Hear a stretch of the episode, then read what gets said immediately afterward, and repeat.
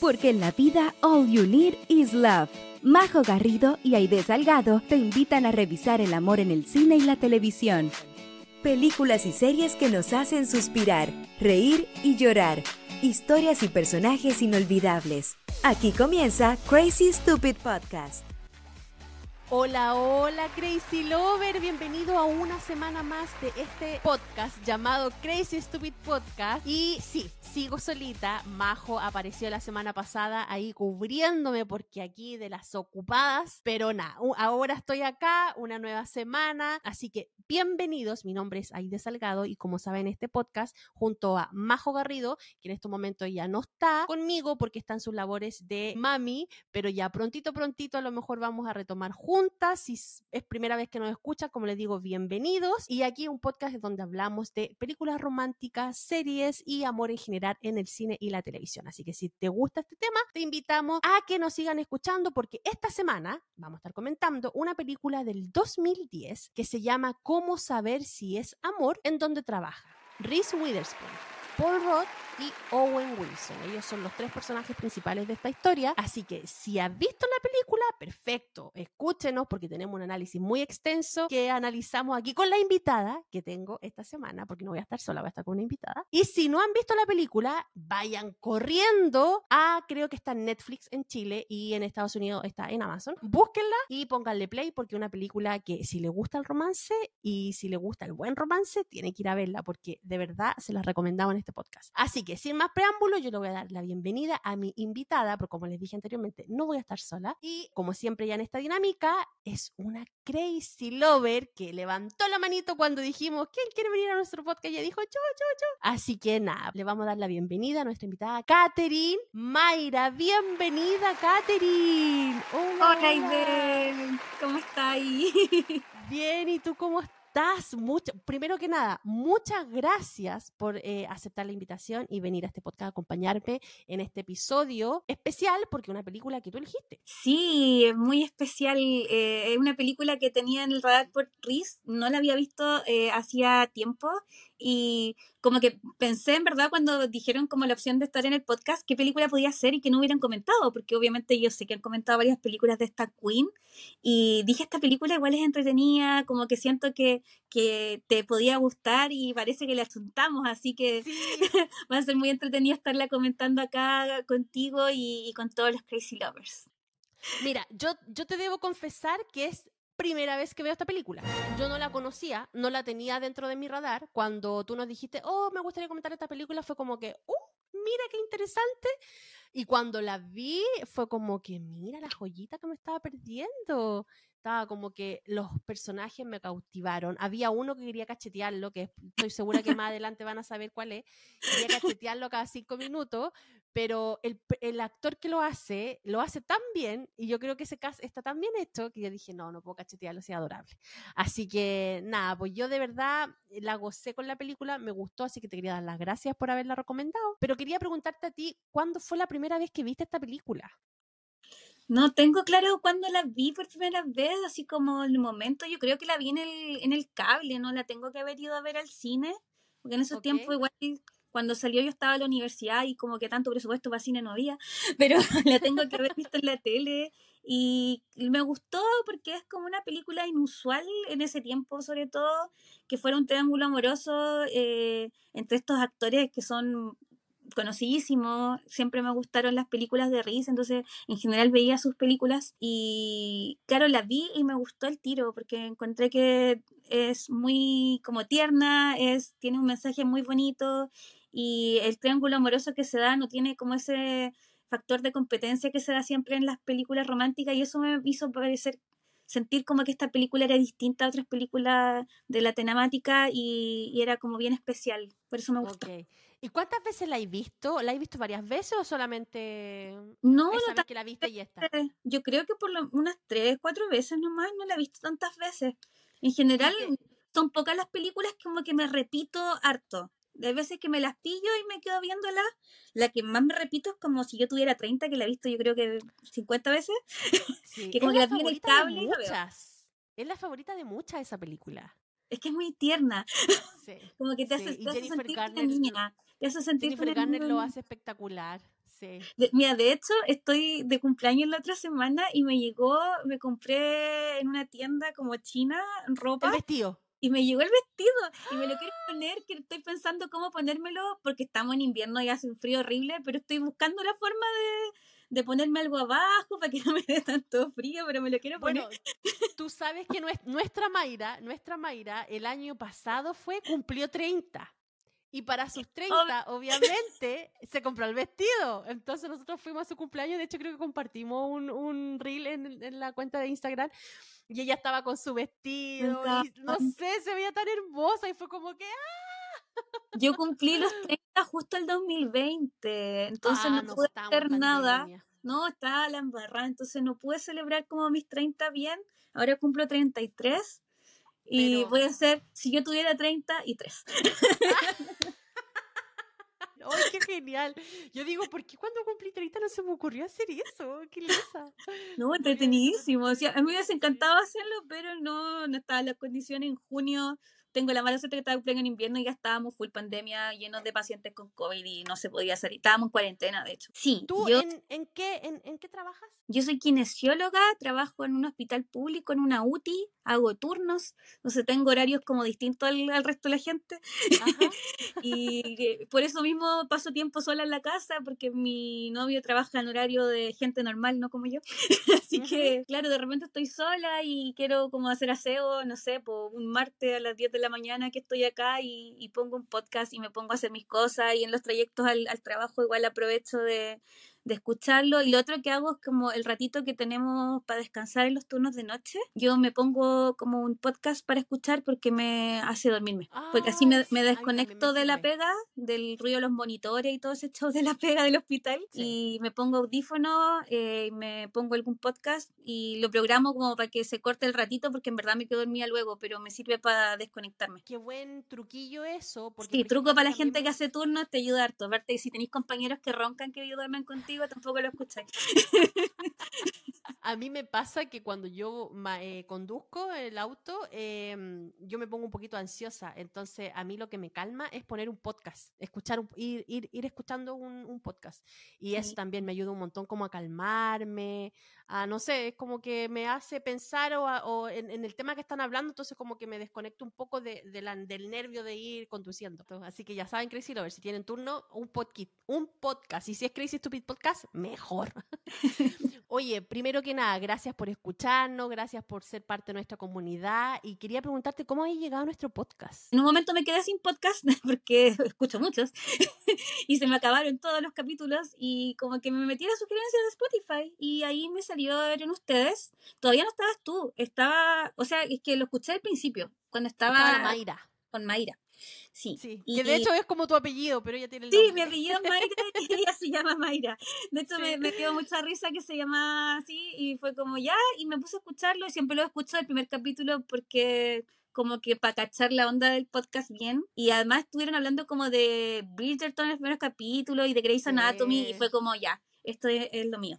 Y ahí enganché y seguí escuchando maratónicamente hasta que llegué como a ponerme al día. Y ahí vi el, el intertanto entre que se fue la Mayra, que llegaste tú, pero como que fue una muy buena transición. Pues ya llevaban varios capítulos, entonces igual para mí fue como bacán, tengo hartos capítulos para escuchar, que eran como de puras películas que había visto, había algunas que no había visto y como que dije, ya las voy a ver, otras que como que no sabía si las iba a ver y como que escuchaba el capítulo y después me terminaban convenciendo a ver la película. Así que, no, entretenido, porque igual uno necesita distracción y entretenido comentar películas, sobre todo cuando ya son de hace tiempo, que en verdad con quién la vaya a comentar si ya pasó hace 15 años la película. Entonces, claro. era como una instancia entretenida estar escuchando cómo las comentaban ustedes. Eh, pero tú, bueno, yo estuve viendo tu cuenta de Instagram, tú ahí das hartos datitos a veces de, de cositas de skincare, que a mí también me encanta todo lo que tiene que ver con skincare en algún momento fui chica blogger por allá lejos, como en el 2014. ¡Ay, tuviste un blog! Eh, tuve un blog, eh, daba lunes de review, entonces ahí yo los lunes de review eh, comentaba algún maquillaje, porque yo estaba inscrita como en estas cajitas mensuales de Ipsy. No sé si conocí Ipsy. Es una marca que... Pero eso está allá. Sí. Es que me encantan esas beauty box, son bacanas. Aquí, no hay, aquí no hay muchas y es una lata, a mí me encantaba. Yo tuve una que duró poquito acá en Chile y envidiaba mucho esas de allá de Estados Unidos porque todos los meses te llega algo y es sorpresa. Sí, y, yo acá, bueno, tengo la de Ipsy y tengo la de Sephora, que es la tienda donde venden cosas. Entonces siempre me llegaban muestras o de perfume, o de crema, o de labiales, o de rímel, lápices. Me voy probando cositas nuevas, entretenísimo. Sí, sí, y, hubo un, un, boom así como de cosas de cruelty free, como no, no testear en animales y productos bien buenos. De hecho, la marca Tarte no sé si la, la cachai, esa la Por supuesto. mucho antes. Acá no llegan esas marcas. Ahora han llegado muchas marcas a Chile que antes no era impensado que llegaran, pero no, a mí me encanta. Yo tengo este Instagram que subo contenido como de skincare y de maquillaje, que ahora está un poquito abandonado. Estoy más en historias que publicando cosas, eh, pero me gusta mucho esta onda y para mí eh, también como que empecé este a, a subir contenido de, eso, de ese tipo porque me servía mucho para distraerme de mi pega, que es como bien absorbente. Y además yo tengo la piel muy, muy sensible, tengo rosácea, entonces tuve que aprender mucho de cosmética porque mi piel era muy, muy complicada de manejar. Tengo piel grasa y al mismo tiempo rosácea y piel sensible. Entonces, en general, los productos que son como para la piel grasa son muy fuertes para la piel sensible. Entonces, tuve como que aprender de ingredientes y todo. Y como que empecé el Instagram por lo mismo, como para compartir mi experiencia con eso y como lo que yo usaba y lo que a mí me servía. Y como que por eso empecé a, subir contenido y es muy entrete, he conocido mucha gente gracias a Instagram, eh, se crea como una comunidad súper linda, yo no tengo una cuenta gigante, no tengo tantos seguidores, pero como que en general con la gente que me sigue interactuamos harto, conversamos por mensajitos y eso también es entretenido como tener esa interacción que imagino que ustedes también tienen con el podcast con los Crazy Lovers, que, que ahí se genera una conversación y, y, también te saca como de, de tu actividad diaria full eh, a conversar de otros temas y, y, es muy entretenido, porque al final son gente que tiene interés en común contigo. Siempre decimos con la Majo de que el podcast es nuestro, nuestro regalito, nuestro tiempo como para hablar de las cosas que a nosotros nos gustan y por eso le tenemos harto cariño y siempre tratamos de, de tener el episodio porque estamos como súper comprometidos con el proyecto, pero también es porque nos saca de nuestra rutina, es como nuestro espacio para conversar, hablar, dialogar y sacar nuestras teorías, ideas y cosas. Así que entiendo tu punto de vista de que, claro, separar totalmente lo que estás haciendo tu trabajo con esto de los skincare, entiendo por qué lo haces, porque sí, es, es, normal, es sano también para la mente, un poco variar los temas, así que no, genial. Me imagino que también trabajar en un hospital debe ser estresante, especialmente en esta época de invierno, donde están los bichos ahí volando por todos lados, trabajar con gente también, y gente que a lo mejor tiene algún malestar o algo, tampoco debe ser fácil. Así que, ay, imagino que sí, debes tener tu necesidad de sacar tu cabeza como de esas cosas.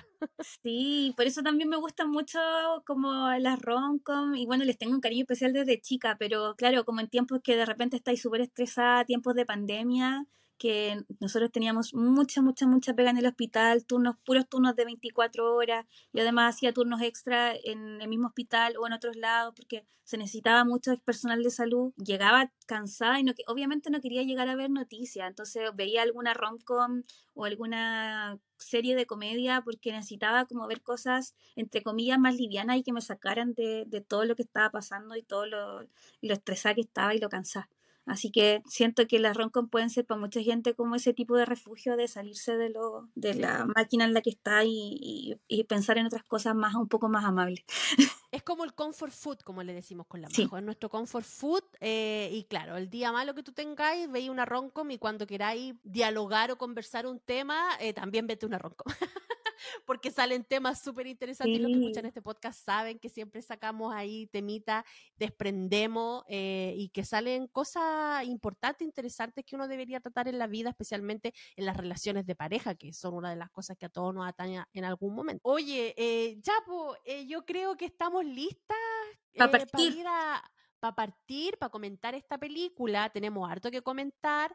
Eh, aquí también la, la Katy se va a tirar hartos datitos con respecto a la historia, a cómo nos llegó, cómo hemos cambiado también, a lo mejor en la edad en que tú ves esta película, también te hace verla desde un punto de vista diferente. Así que, Crazy Lovers, aquí vamos a dar la partida a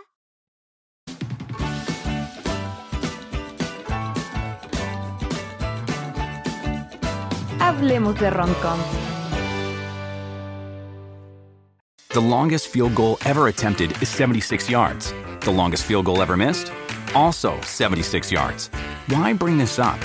Because knowing your limits matters, both when you're kicking a field goal and when you gamble. Betting more than you're comfortable with is like trying a 70 yard field goal. It probably won't go well. So set a limit when you gamble and stick to it. Want more helpful tips like this? Go to keepitfunohio.com for games, quizzes, and lots of ways to keep your gambling from getting out of hand. Esta semana en Hablemos de Roncon, nuestra preciosa invitada nos va a hablar un poquito de qué se trata esta película, un resumen cortito para el que no la haya visto, eh, más o menos se entere de la historia, quiénes son los personajes y qué pasa en esta película. Vamos, Katy, cuéntanos. Ya, esta película está protagonizada por la Queen Reese Witherspoon, que hace el personaje que se llama Lisa. Ella es una chiquilla que practica softball, que es un deporte que yo en verdad no cachaba, pero eh, ella lleva mucho tiempo trabajando esto desde que era muy chiquitita, se ha dedicado así full, entonces esa es como su vida, ya tiene más de 30 años y eh, es a lo que se ha dedicado siempre y le ha dado prioridad. Entonces ella está ahí esperando que le den los resultados de eh, si va a seguir en el equipo en la siguiente temporada, cuando conoce a Matty, que es Owen Wilson, este chiquillo eh, es un beisbolista que es como el prototipo de jugador exitoso, le va súper bien y, es como medio mujeriego. Y un poquito sobrado también, caballero. Sí, como famosillo clásico que a todo le sale fácil. Entonces se conoce con este chiquillo, sale con él y em, igual se da cuenta que el gallo es como medio, medio fresco que como que se agarraba a niñas a cada rato y ya tenía como un sistema que les tenía hasta cepillo de dientes guardado, todo organizadito para, para la, chiquilla que llegara. Y la ropa. Muy raro. Yo veo eso, salgo corriendo, yo no me quedo. Sí, mientras está esperando todo esto, claro, como que ella lo manda un poco a la cresta, pero después como que se arrepiente y como que dice, ya, en verdad, él no me hizo nada malo, como que así, como que una chiquilla que igual le da como segunda y tercera oportunidad a la gente, se nota el tiro. Y entre medio también está practicando y recibe una llamada de un chiquillo que no conoce, no sabe quién es, que le dice que su amiga le dio su número para que la invitara a salir, pero que en verdad que no la va a invitar a salir porque está saliendo con otra niña. Y esta chica queda así como, eh, ya, vale, eh, gracias por llamarme. es muy rara esa interacción. Y ahí te queda súper ahí te queda súper claro el, el, tipo de personaje que tenemos ahí con Te queda claro quién es Paul Rudd, que es un gallo como medio, medio incómodo de repente. Como que se nota que es buena gente, pero como que no tiene tanta habilidad social. Entonces, como, tiene esa llamada, imagínate, te llama alguien que no que está ahí y te dice como, hola, eh, me dieron tu número para invitarte a salir, pero te quiero contar que no te voy a invitar a salir aunque no te conozco porque me verdad estoy saliendo con alguien y como, vale. Entonces, ¿para qué me llamaste? Claro, ¿para qué me llamáis? si no te conozco, nunca supe de tu existencia. Es como para dejar sembrar la semillita ahí. Existo, aquí estoy. Y este chiquillo, bueno, es como un empresario, en verdad tiene como, es empresario porque su papá es empresario, como que lo dejó ahí a cargo de la empresa y está saliendo con una chiquilla que es profe y que también es como, él como que se enganchó al tiro a la niña y la niña es súper manipuladora, como que es como, oye, voy a hacer esto, eh, pero tú tranquilo, no te voy a pescar mucho estos días porque estoy enfocada en mí. Y él como que le compra todo y está súper enganchado de ella al principio. Entonces por eso, teniendo el número de, de, la Lisa, decide como decirle que no va a salir con ella porque se está enganchando a esta otra chica y está como enfocado en eso. Y bueno, nos muestran que Paul Roth empieza a tener problemas en su trabajo y le, llega una carta avisándole como del FBI que lo están investigando por una especie de fraude y él no cacha qué está pasando, no entiende nada, como que él está a cargo de la empresa, pero en verdad no tiene idea de lo que está pasando. Él estaba a cargo de la empresa del papá, ¿cierto? Sí, es la empresa del papá. Entonces como que el papá lo dejó a cargo, pero como que el papá seguía moviendo los hilos y él era como la cara visible, probablemente hacía pega, hacía cosas, pero no estaba como bien enterado de todos los movimientos de la empresa. Y claro, la investigación va para ese lado, que parece que está pasando algo medio trucho, y él igual queda para la embarrada porque no sabe qué onda y le dicen que no le pueden decir nada, porque si le dicen información, eh, como que están yendo contra la ley. Y tiene esta asistente que es muy tierna, que se llama Annie, que es la actriz que hace de Agatha en WandaVision, que es como una clásica actriz secundaria de romcom salen muchas y es muy, muy adorable ella. Y ella lo quiere ayudar, pero no puede y como que le dice todo el rato que quiere ayudarlo, que quiere ayudarlo, pero no puede. Eh, en el fondo ve que lo están investigando este chiquillo y tiene que vender todas sus cosas para poder pagar los abogados porque ni siquiera el papá lo puede ayudar porque no puede mover plata de la empresa y como él está en la junta directiva, no puede apoyarlo económicamente. Entonces este cabro tiene que vender todas sus cosas, irse del lugar que estaba viviendo. Eh, la asistente lo ayuda a encontrar un lugar para arrendar, un lugar chiquito chiquitito, tiene como lleno de cajas. Y ella incluso se ofrece como a decirle como, eh, dime lo que tú crees y yo voy a poner caras, pero no te voy a decir nada. Y él como que todo el rato igual se nota que tiene una muy buena relación porque la trata de proteger. Le dice como, no, no quiero que te metas en problemas por mí. Además le cuenta, ella le cuenta que está embarazada y tiene una guata gigante y como que no le había dicho a nadie que está embarazada. Es muy chistoso Era cuando se entera porque se cae por la escalera él. Esa parte es muy chistosa. Es muy buena, se saca la cresta y sigue hablando. Yo no sé si habrá sido no sé si habrá sido espontánea esa caída o de verdad era parte del guion, pero salió así como muy puede, Puede que él la haya improvisado, igual es como, él como que le mete esas cositas a sus personajes, pero le salió muy buena. está hablando por teléfono, se cae y la otra escucha como se está cayendo y como que queda como que onda.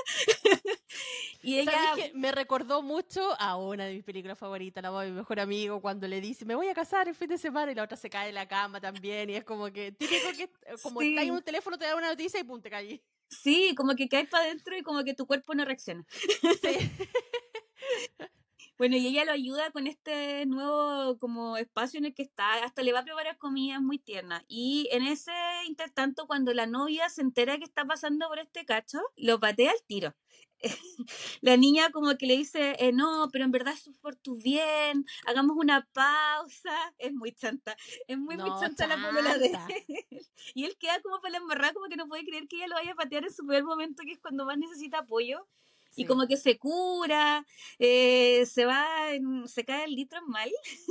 y después de esto habla de nuevo con su asistente y le cuenta, y la asistente le dice que llame de nuevo a Lisa le dice como, oye, pero te haría bien quizás salir con otra persona, conocer a alguien, conversar. Y ahí él decide llamarla para que se junten y quedan de acuerdo en ir a cenar a un lugar. Y es muy heavy porque llegan los dos a la cena, él está súper mal entre que se curó mal el día anterior, que está pasándole todo este problema con la empresa, que no tiene sus cosas, que está viviendo en un lugar enano, que apenas le cabe todo, eh, que, está súper estresado está súper estresado porque eh, hay posibilidades de que se haya preso.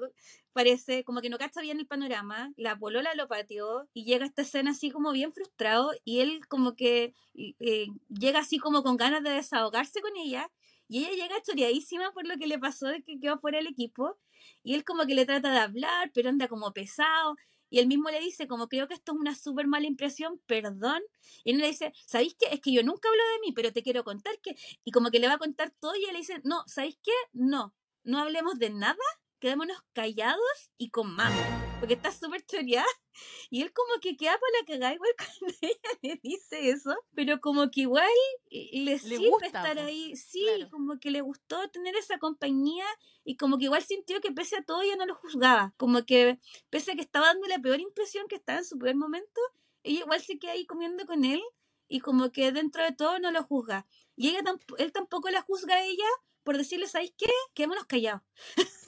Ese punto cuando yo vi esa cosa, para mí fue súper importante en un tema que vamos a tratar después más adelante y es como ese momento que yo creo que toda pareja debe tener. Así que ahí después me voy a explayar en esa idea, pero yo creo que esa, ese momento es súper importante para la relación que van a tener ellos dos después. Sí, yo creo que sobre todo es súper importante porque para él, yo creo que él, sentía como que nunca nadie lo, lo acogía mucho. O sea, igual tenía esta amiga que, pero ella es su asistente. Entonces mm. tampoco era como su amiga amiga ella pues tenía una, relación, laboral. jefe subordinado, claro. Claro, entonces igual estaba un poco si lo miráis, está un poquito obligada a hacer buena onda con él. Claro, mm. ella se preocupaba más de lo que tenía que preocuparse claramente, pero igual no era su amiga amiga, no era alguien con él, con él, con quien él sintiera que se pudiera desahogar tampoco. Bueno, el tema es que tienen esta cita, eh, que al final no pasa mucho, como que comen eh, así y después se, se separan y él queda como con la bala pasada de la chiquilla, como que le queda dando vueltas, le gustó y se encuentran nuevamente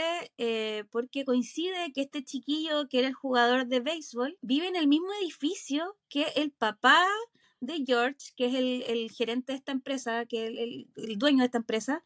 Entonces él va a ver al papá y ella va a irse a vivir con eh, este otro chiquillo, porque entre medio siguieron hablando y como que en una decisión súper impulsiva ella decide como darle con toda esta relación porque ya no le queda nada más en su vida. Y, relación totalmente ilógica. No tenía ni un sentido, se conocían no hacían nada. y ella ni siquiera le había gustado última opción. Claro, y casi que la amiga le dice como, ya, como en verdad que estoy segura que va a hacer esto, y él dice, sí, es que quiero, dice, ya, ¿sabéis qué filo? Gana 14 millones de dólares al año este gallo, como que ya, dale, ándate a vivir con él. Y ella subarriendo a su departamento, como que igual hace todo súper rápido, y en este en esto que se va a vivir con él, se da cuenta que el gallo le había dejado un cajoncito como de los calcetines para todas sus cosas, siendo que tenía un closet gigante, que era como el puerto de mi departamento, su puro closet. y, ella queda así como, eh, ya, pero como que igual es súper optimista, como que dice, ya, vamos a hacerlo funcionar. Y en un momento se encuentra de nuevo con George en el ascensor subiendo, eh, que ella iba al, departamento que estaba compartiendo con este chico, él iba a ver a su papá y se ofrece como acompañarla al departamento, como dejarle unas bolsas que ella iba trayendo que ella como iba al súper. Claro, y él así como que no podía creer que se la había encontrado porque nunca más habían conversado mucho y le gustó Caleta, pues entonces estaba así como ilusionado y cuando llega a este departamento llega justo el pololo y se da cuenta que estaba viviendo ya con él y era como callé. pololo llega y la ve que le dice como, oye, pero ya está invitando gente y invita a un gallo y quién es él y no sé qué. Y él le dice, ay, pero si me ayudas a subir las cosas. Ah, ya, ok, entiendo. Pero igual esta es mi casa, es como muy esa su parada. Sí, entonces ahí ella se enoja ella tiene un carácter, pese a que da muchas oportunidades, igual tiene su carácter. Entonces, cuando el gallo le dice, pero es que estáis metiendo gente en mi casa, ahí ella se chorea. Fue como, en verdad yo dejé todo por este gallo y el weón me saca en cara que esta es su casa y que no puedo traer a nadie. Y ahí como que se retira indignada. Y queda parado el, eh, George con Matty, como los dos mirando que la galla se va, cierra el ascensor y sale corriendo George atrás de ella, como bajando la escalera corriendo. Y, sale y como que ve que ella está esperando como la micro y sale así como muy cool, como, eh, hola. Y ella le dice como que en verdad se dio cuenta que no tiene para dónde irse y él le dice, eh, vámonos a mi departamento. Vivo cerca, bueno, no tan cerca, como a una hora, el micro. Y ella igual como que ya vamos. Ahora, a mí me sorprendía de que él era como, que estaba en la empresa del papá, se notaba que la empresa del papá igual era como Luca, el papá vivía en el tremendo edificio, no sé qué, y andaba en micro. Sí, es que le tocó raro. Yo creo que le tocó nomás, pues si tuvo que vender todas sus cosas, tiene que haber quedado sin plata. Yo, mm, yo no creo que él andaba en micro antes. Ok. Yo, creo que donde se veía que era como igual exitoso, pues, o sea, que tenía moneda. De hecho, la casa que le muestran antes era una casa súper, una casa bonita. Cuando está haciendo su, su parrilla, cuando se cura. ¿Verdad que tira la, carne? Yo decía, no, un pedacito de carne y. E-, esa carne tiene que costar 15 lucas, ese pedacito. Sí, sí, porque ese era un rib eye y los rib eye son bien caros. Sí, yo creo que él tenía Luca y como que le tocó nomás andar en micro y como que él igual dentro de todo era como súper sencillo, entonces como que tampoco se complicaba, como que claro, estaba fuera de su zona de confort, pero como que ya hay que tomar la micro, hay que tomar la micro, era como ese su pará. Mm. Y ella igual era Como que se adaptaba igual. La risa la paña y se van en micro y llegan al departamento de él y ella ve que está llena de caja y le dice, sí, es que me mudé recién y ella le dice, y como que está súper achacada en el fondo porque cachó que se había ido a vivir a la casa este gallo y que había subarrendado su apartamento y que no podía volver y que no tenía que hacer, po. Pero mira, ahí es curioso y ahí te das cuenta de que esta película te quiere hablar como de las diferencias, de que no todo es perfecto o no todo lo que brilla es oro. ¿Por qué? El chico que era exitoso y que ganaba no sé cuánto dinero al año, tenía una casa preciosa, un closet gigante y todo, pero a la hora de comer algo le sirve solo cereal. ¡De veras! Solo, cereal con leche para darle. O sea, esa era la cena que estaban haciendo. Y, es como y, él así como, oye, estoy haciendo el tremendo gesto por ti porque te estoy sirviendo cereal con leche. Te estoy sirviendo cereal y es como... Y le cuento una historia como inspiracional y era como... perdón. Bueno, en fin. Pero después cuando llega a la casa de él, que era una casa chica, llena de cajas, el loco estaba casi quebrado, que casi lo iban a meter a la cárcel porque tenía el tremendo problema y no sé qué, su refrigerador lleno de comida casera porque tenía una asistente amiga que se había preocupado por él y que le había dejado ahí ordenadito. De hecho, él, al tiro le dice como, ¿qué te puedo ofrecer? ¿Qué quieres comer? Y ella como, no, no sé, ¿qué tenís? Y él como, tengo una lista grande para decirte cosas que tengo. Hasta que ella mira el refri como, ¿por qué tenéis tanta comida? y ella como, oh, qué rico, y ahí como, como que come comida casera, y es heavy que él como que está todo el rato preocupado de escucharla, y ella se siente como súper validada eh, en ese sentido, porque, y él tampoco le, no le comenta su drama en ningún momento, como que se guarda mucho lo que le estaba pasando porque se enfoca mucho en ella. Era súper buena persona. Aparte con, con, su carita adorable cuando como la mira cuando ella habla, uno así enamorada mirando la tele. y aparte que tú lo veí a Paul Rudd y tú decías, ya, esta película de cuándo es, del 2010. Han pasado 13 años y lo ves ahora Igual, igual. Es que de verdad no me voy a casar. ese gallo sí que tiene pacto con el diablo, la Hay un muy buen cirujano detrás. Es, es, pero igual, igual. De hecho, creo que ahora se ve hasta como más joven. Sí, es que tiene, es que como que la ropa que les, les ponen ahora es distinta. Yo creo que eso ayuda. La, la ropa que usaban como fines de los 90, inicio de los 2000 en la romcom que sale, como que igual avejentaba un poco a la gente. Sí, porque yo estoy pensando también en el final de Friends, que él también sale ahí y que estaba mucho más joven que en esta película igual. igual. igual. igual, Entonces, está George con Lisa ahí en el, en el departamento y eh, ella no tenía carga en el teléfono. De hecho, por eso se va al departamento con él, porque no tenía de cargar el teléfono, no podía comunicarse con nadie. Carga el teléfono y está todo el rato, por otro lado, Mati mandándole mensajes como de voz, dejándole en el buzón porque ya tiene el teléfono apagado. Y cuando logra comunicarse con ella, le dice, espérate, déjame leer algo que escribí para ti. Y ella piensa que es como una carta de disculpa y la carta decía, rompí una lámpara porque estaba muy enojada.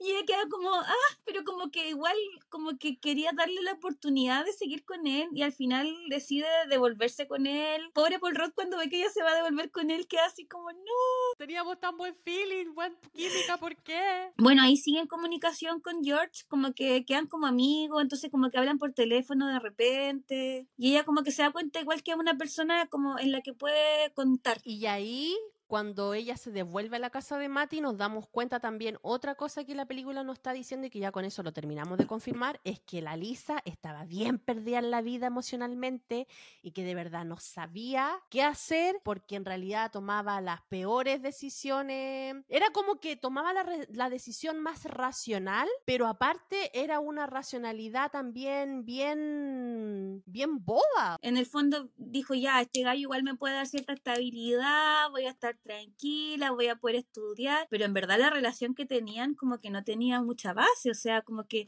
ya se cayeron bien, se gustaron, eh, tenía muy buen sexo. y era eh, deportista también. Era deportista también, entonces claro, que igual como que en cierta forma la entendía, pero él le decía como que a él nunca le iba a pasar lo que le pasó a ella. Como que al tiro él tomó esa distancia de, oye, que lata que, que ya no vaya a poder seguir haciendo deporte, como que entiendo lo importante que es para ti, pero a mí eso no me va a pasar porque yo siempre voy a ser exitoso. Era muy esa su parada y ella como que igual eso le chocaba. Yo digo, menos mal que este personaje de Matty lo hizo eh, Owen. Claro, el tipo era como bien desagradable, pero su simpatía, su sencillez, su, su lado como bien dan, por así decirlo, como bien tonto, era como. Sí, yo creo que el, carisma de él hacía que igual la aguantarais, porque si no, tú claro. sido un personaje insoportable para todo el mundo. No, yo lo Como que no hubiese tenido ningún sentido que la Riz estuviera con él.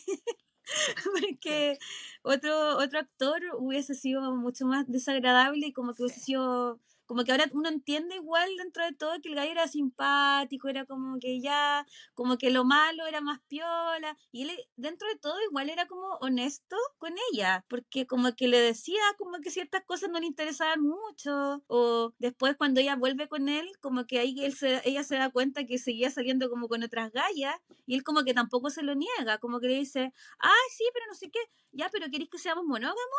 Pero ¿qué tipo de monogamia? Como que cuando estamos juntos y yo viajo para otro lado igual, como que...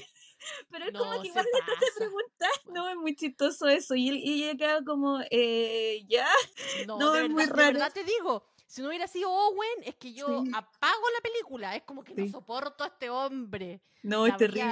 La habría apagado. Sí, ella igual se chorea, pero como que lo conversa y como que dice ya, como que igual llegamos a un acuerdo, como que siento que le da vueltas como eso, como de ya. Es medio absurdo su planteamiento, pero como que igual puedo dialogar con él, igual como que entiende, como que yo creo que ella lo justificaba por ese lado. Y como que lo que le gustó de ella fue que ella no lo, sintió que ella no lo juzgaba. Porque no le exigía cosas. Claro, cuando ella lo manda como a la cresta en la primera escena, de porque vio que tenía como esta ropa y todo ordenado para cuando vinieran chiquillas, y ella después se devuelve y ella le pide disculpas, él dice como, oye, pensé que me iba a, a palabrear, que me iba a venir más enojada y me pediste disculpas, esto no me había pasado. Ella, pidiéndole disculpas, por Ella le pide disculpas. Yo de verdad yo decía que estoy viendo, ¿qué Pero ¿sabéis qué? Igual dentro de todo, ahora mirada 2010, eso era muy revolucionario, mirada 2023 no es tan revolucionario porque es como en verdad ellos no tenían nada, él nunca le prometió nada, ella no le había prometido nada y como que claro, ella se da cuenta que él salía con más gente, pero estaban recién conociéndose. Ahora quizá pasaría que alguien dijera como, oye, en verdad fui pesada, nosotros no tenemos nada, no tengo por qué tratarte mal por eso. Tenía un punto ahí. Mirada 2023 sería normal la postura de ella, pero en 2010 era muy raro que alguien dijera como, mira, sí, en verdad nosotros no nos conocíamos, entiendo que ella salió con otra gente antes, porque era como, no, este weón es un, es un don Juan, mm, chao. Él, él, tenía una postura muy 2023 de, de, relación abierta. Era un visionario, era un visionario. Era un adelantado a su época. Muy buen punto ahí, me gustó, me gustó tu, tu raciocinio. Pero claro, ahí tienen conflictos como por eso, y ella igual en el fondo le empieza a chocar que se da cuenta que él tampoco le interesa mucho su vida, dentro de todo lo, lo honesto que es en decirle como que está enfocado en él y que, pero ella igual le choca porque también se siente como un poquito desprotegida por lo que le está pasando, o sea, está definiendo qué va a hacer con su futuro no, no tenía planeado que esto pasara ahora, ella sabía que iba a pasar en algún momento, que iba a dejar, tener que dejar de, de entrenar y, y, ser jugadora profesional, pero fue como de un minuto a otro, como que de hecho no, no, le quisieron avisar nada, como que las otras entrenadoras querían decirle como, oye, no vaya a seguir, pero el, el gallo que estaba a la cabeza como que fue que se enteró de, en el último segundo, igual que todo el mundo, y eso la dejó súper descolocada en su papel en el mundo, en qué iba a dedicarse a hacer con su vida. Y justo se viene esta situación de estas relaciones, este triángulo que se terminó formando, y ella estaba muy indecisa de qué hacer con ella misma. Entonces, como que igual es difícil tomar decisiones en ese tiempo. Y bueno, una entrenadora que una amiga de ella le dice, pues como, no tomes decisiones cuando estáis mal. Como que no es un con la, claro, con la cabeza como caliente. Bueno, entonces con este tema de la monogamia y todo, ella como que dice, no, estoy, ¿qué, onda este gallo? Ya eh, no, no, estamos como en la misma parada, y se chorea de nuevo, y como que se va de nuevo, y llega a la casa de George y lo empieza a llamar por teléfono estando abajo de la casa, y él se asoma por la ventana y se da cuenta que ella está ahí y se esconde para que ella no vea que él, él, la vio, y ella le pregunta como, oye, ¿y, ¿y nos podemos juntar? Y ella, él, sí, obvio, cuando tú quieras. Oye, ¿y ahora podría ser? Sí, obvio, no hay ningún problema, estoy desocupada. Y como que ella le da a entender como, no, ya, más rato, ya. Entonces, yo creo que como una hora llego. O en verdad como media hora. No, yo creo que unos 10 minutos. Y está abajo dándose vuelta haciendo la hora para entrar.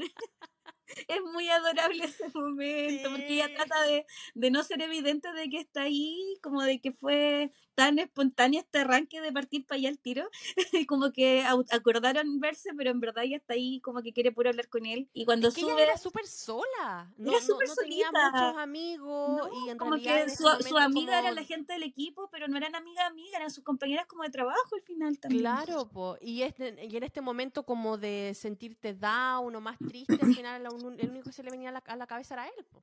Sí, por parte que ella decía que le, le, había pasado a otra gente que se había retirado del softball y que ella sentía que todos miraban como distintos a esa persona cuando ya no era parte del equipo y ella no quería que le pasara eso a ella. Entonces igual yo creo que por eso también tomó un poquito de distancia de sus amigas del equipo. Entonces estaba muy solita y cuando ya va, sube a hablar con él, ahí al final él ella se da cuenta de que él sabía que estaba ahí porque le pregunta y él le dice sí. Y no me quisiste decir que me viste. Y él no, porque no querías que me sintiera vergüenza. No, y como muy tierno. Y ella le dice lo mismo que le había dicho él, que si te pasa que eh, cuando mientras estás hablando con alguien quieres como borrar lo que dijiste porque sentís como que tuviste una especie de vómito mental y le está pasando a ella y él le dice como ya, pero si te sientes así, no hables, no es necesario que hables, tranquila. Porque claro, ella estaba como en esta ansiedad que como que ah, no, no podía como controlar lo que decía, ya estaba, se sentía como fuera de sí de alguna forma y él como que fue súper acogedor con ella y él dice, ya, pero en serio no hay problema con que yo me quede aquí. Y le dice, no, lo único que podría pasar sería que yo tenga que salir porque una amiga va a tener su guagua, no sabemos si va a ser hoy día o después, pero tranqui, que me podía acompañar si pasa eso y justo pasa. justo pasa. Que la, y menos mal que pasó. Sí, la asistente lo llama avisándole que estaba teniendo la guagua, así que parte para allá con la, con la Lisa y ella así como, ya, pero ¿estáis seguro que puedo ir? Porque igual es raro. Y la entiendo totalmente, o sea, llegar al hospital a ver a alguien que, que está teniendo guagua que no conocí, como de cola, es muy raro. Es como, yo, no, yo en mi parto no quise ni que mi familia más cercana entrara, imagínate así como alguien. Claro, como la amiga de alguien que, ni, que tampoco la conoce, ni siquiera era la polola, era como la amiga. Pero llegan y, y, está la asistente ya con su guaguita y llega el papá de la guagua, que ella estaba en una relación con él hacía un tiempo y ella se sentía un poquito insegura igual de que él no le había propuesto matrimonio. Y era, era como un tema para ella, aparte que estaba preocupada de quedarse sin pega porque tenía el seguro médico y este chiquillo estaba sin pega. El, el papá de la guagua. Era una cosa bien compleja ahí, que iban a tener la guagua, que él no tenía pega, que ella no estaba segura de la relación porque como que él no le había propuesto casarse, entonces igual como que sentía que quizá él, yo creo que hasta pensó en algún momento que el cabro se podía correr.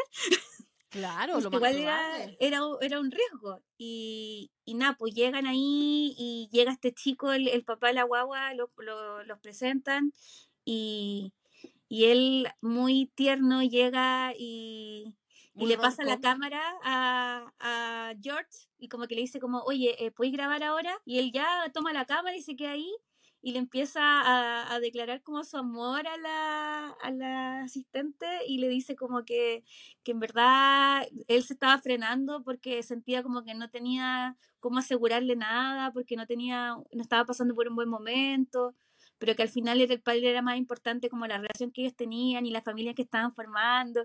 Y ella como que se emociona mucho, mucho y él le termina ahí pidiendo matrimonio y es como un momento súper bonito, súper emotivo y George no grabó nada de lo que estaba pasando. Y como que ella misma le dice, pero ¿cómo no Y le dice, ya, pero de nuevo. Porque se embobó con las palabras que estaba diciendo el tipo porque era de verdad muy romántico es que fue de muy cierta forma, ella con él se sintieron identificados en las palabras que él le decía a la, al asistente. Lo otro que te dais cuenta lo antigua que es esta película. Sí, la cámara. La cámara, o sea, ahora graba con tu celular, después me lo mandáis así claro. por YouTube. ¿ah? Sí, pues, no, muy heavy. Eh, y claro, eh, en el fondo, esa pareja, la que estaba teniendo la guaguita, ellos también entre ellos estaban reprimidos y como que no estaban diciéndose todo, porque también cada uno tenía sus problemas. Ella estaba preocupada de que con la embarrada legal que tenían en la empresa la fueran a echar, que si se le caía el cassette también con George también la podían echar y no podía quedarse sin seguro de salud si estaba teniendo una guagua y este niño sin trabajo, ella no estaba segura de lo que él sentía por ella. Entonces como que ahí ellos fluyeron y como que sacaron todo lo que tenían así como guardado y los otros estaban en la misma, como que los dos estaban reprimiendo mucho sus sentimientos, él entre todos los problemas que tenía y los sentimientos que estaba teniendo por ella, que los reprimía porque ella tenía relación con este otro gallo, y ella entre su problema de, crisis vocacional, de qué iba a hacer con su vida, y esta relación que estaba formando con esta persona, que en verdad no estaba funcionando muy bien, pero ella como que estaba insistiendo en darle, darle, porque era como que necesitaba que algo en su vida funcionara,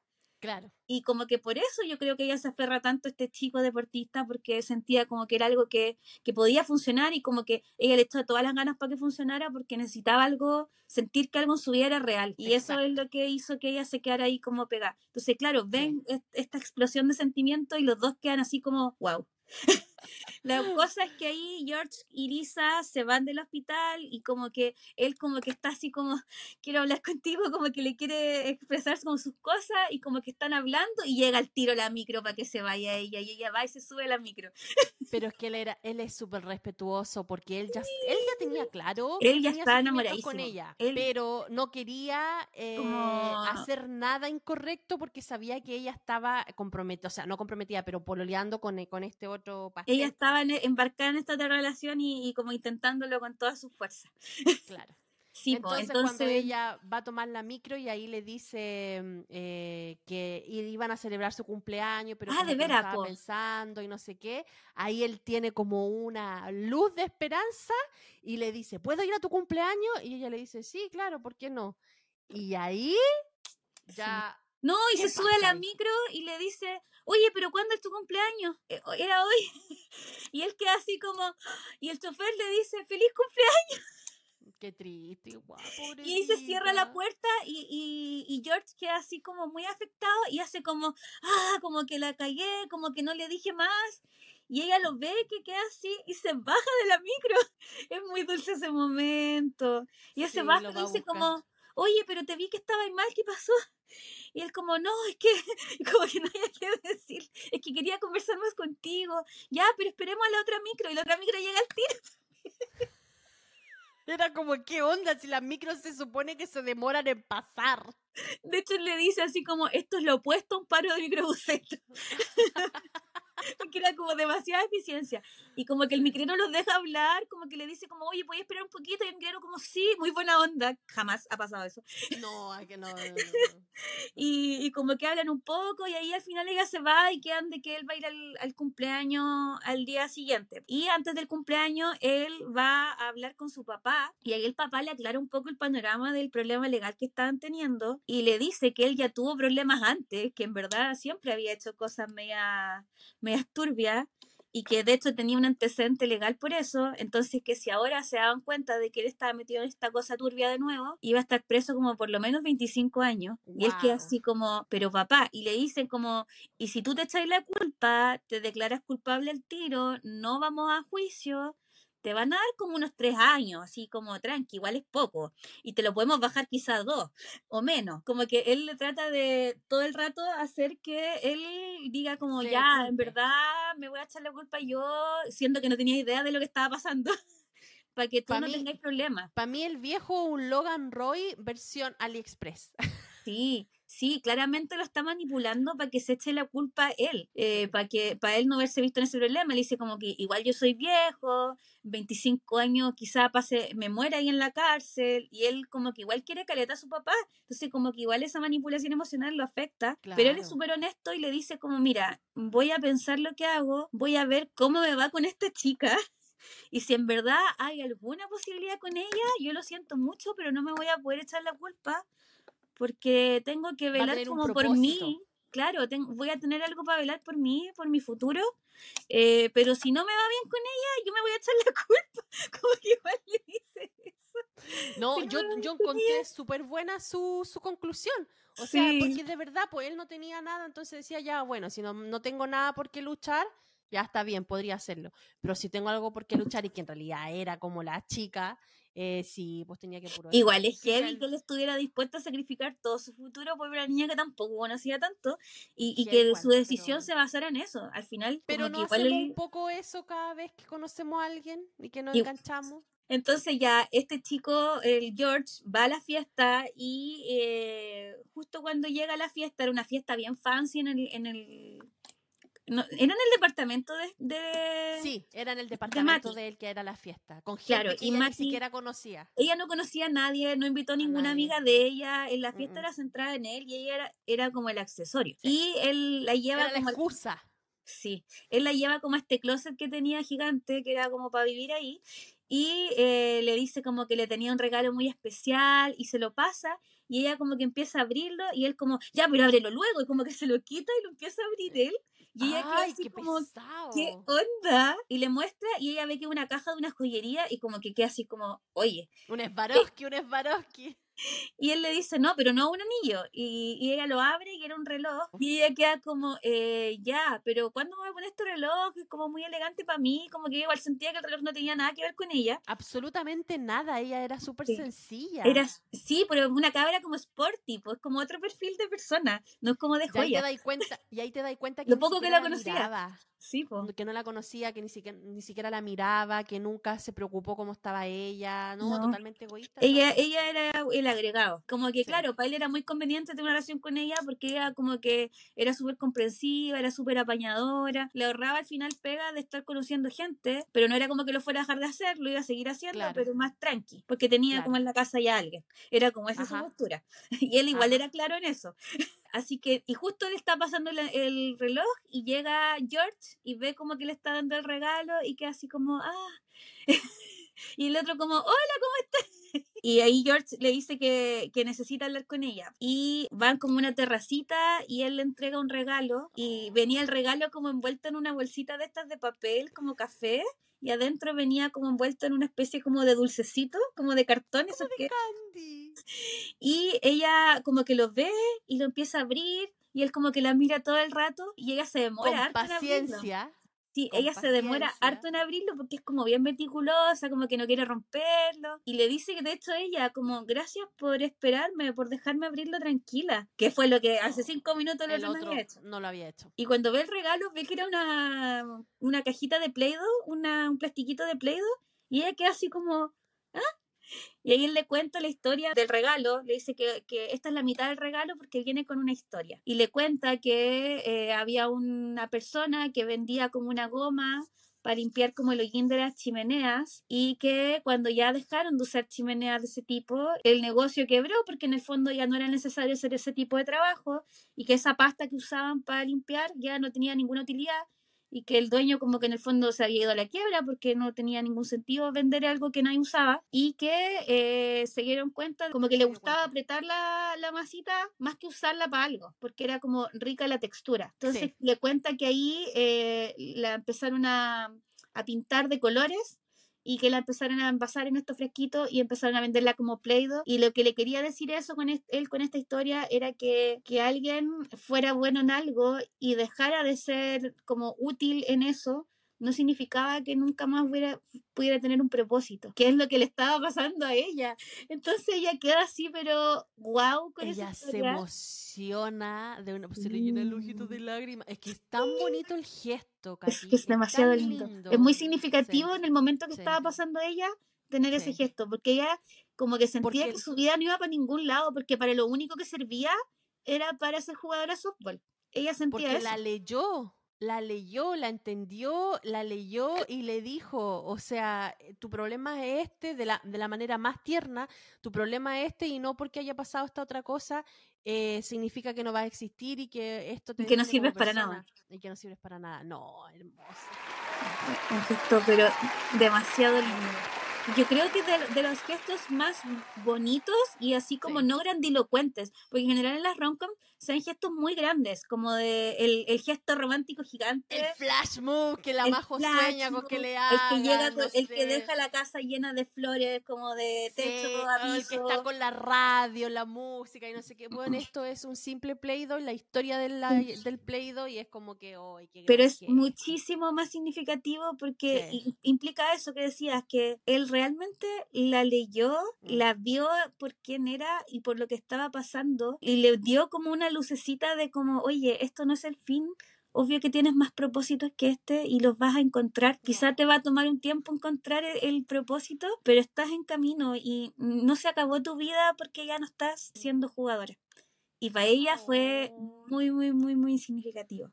Y yo creo que ese es el, el, último pasito que ella necesitaba para darse cuenta de que en verdad esto era real y que iba para algún lado. Y él le dice como, bueno, yo me voy a ir porque no quiero incomodar estando acá eh, y voy a estar de 10 a 15 horas en el paradero de buses. Así que si quería hablar conmigo, Y voy a estar ahí.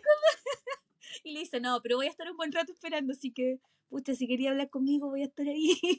muy tierno, muy dulce porque igual él como que nunca la presiona, le da todo el espacio posible para que ella decida si en verdad qué quiere. También se pasa a veces que es como que, oye, hice este gesto por ti, ya dime, ¿qué onda?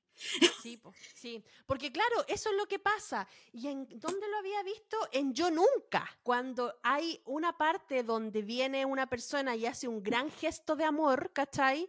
Y creo que una de las personas le dicen, tú no estás haciendo este gesto de amor por la persona, tú estás haciendo este gesto de amor por ti, porque tú quieres expresar que la amas mucho, no sé qué, pero tú no te ponías en el lugar de la persona que le da vergüenza, que no le gusta, que no quiere, y la estáis poniendo en una posición en donde tiene que decir que sí. bueno, lo que pasa en, las proposiciones de matrimonio públicas. ¿Cachai? Es como que nosotros siempre antes veíamos, ay, qué romántico, no sé pero no, porque ponía en la posición a la persona que es como una presión que decir, es que tengo que decir que sí, porque si digo que no o que no sé, le estoy cagando todo el momento.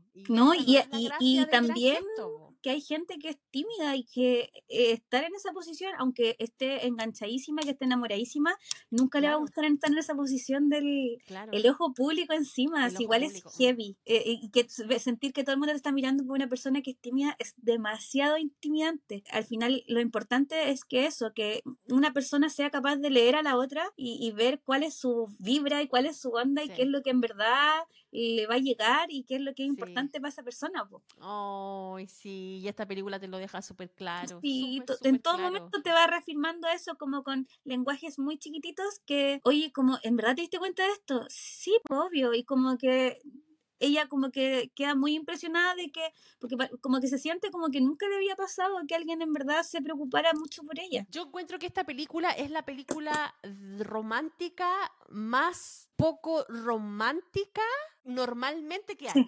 Porque siempre en las películas románticas tú veis que ya se dan un beso, o que si la una está con, una pareja, el otro hace todo lo posible para tratar de, de, decirle, no, yo soy mejor y no sé qué, y bla, bla. Pero aquí es una película romántica que no tiene besos, que no, tiene también eso de que, ay, yo voy a ganarle a esta otra pareja y no sé qué, pero aún así tú suspirás y decís, puta, qué romántico.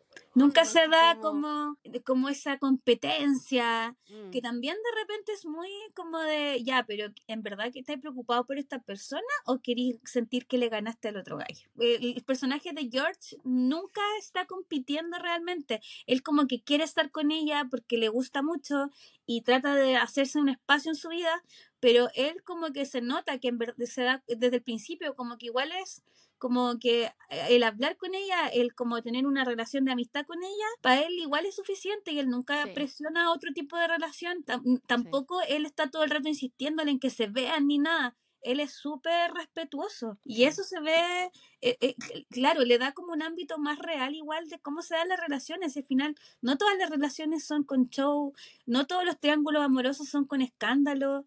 la mayoría de las veces son así las cosas, como que al final cuando alguien está entre dos personas, no siempre es como una competencia descarnada, ni como que la persona está todo el rato así como, ay, ¿a quién voy a elegir? Lista de pros y contras. No, al final como que te das cuenta con quién tienes más afinidad, quién te lee mejor, con quién en verdad tenéis más proyección eh, y por quién sientes al final como que llega más a, tu corazoncito. Sí, sí, y ahí yo creo que tenía un punto súper claro que es quien te lee mejor, po, ahí Porque no siempre hay personas que te leen bien, po. Y en este caso. Gente que tiene eh, relaciones de años y que nunca se leyeron. Exacto, y en, este, en este caso George con Lisa tienen eso, o sea, más George que Lisa en realidad, porque Lisa igual era como un pajarito todavía que andaba descubriendo qué, qué, onda con su vida, porque estaba como bien perdida, porque claro, ella fue una persona que se dedicó netamente a solamente pensar en el softball y dedicarse a eso pero yo creo que en, manos de George lo iba, lo iba a lograr en algún momento. Y el final, el gran final, cuéntanos el gran final, por favor. No, pues al final eh, Lisa va a hablar con Mati y como que se da cuenta ya como de nuevo reafirma con ese diálogo que está puro güey. como que en verdad eso no, ahí no era. Esa micro no, amiga. No, y ahí fue como ya, chao.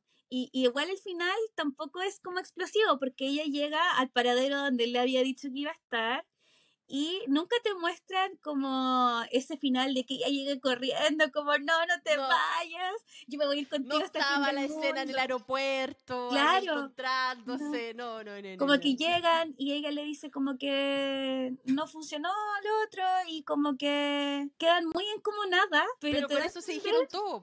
Que con eso se dijeron todo y, y eh, la escena final que pasa como que están ahí sentaditos en el pared los dos, así como de la manito y como que pasa la micro y después ya no los ves y te deja al final. tomaron justo la micro. Tomaron justo en la micro. El final menos glamoroso de una película de Hollywood, pero el más significativo, yo creo que. Y el beso, el beso final es horroroso. Es súper tonto, así como que él la tira y ella le da un beso. Pero, no sé, igual es, como muy romántico. Es como, torpe, pero dentro de. Son ellos, en el fondo, ellos son. Sí, no, me encanta, bravo.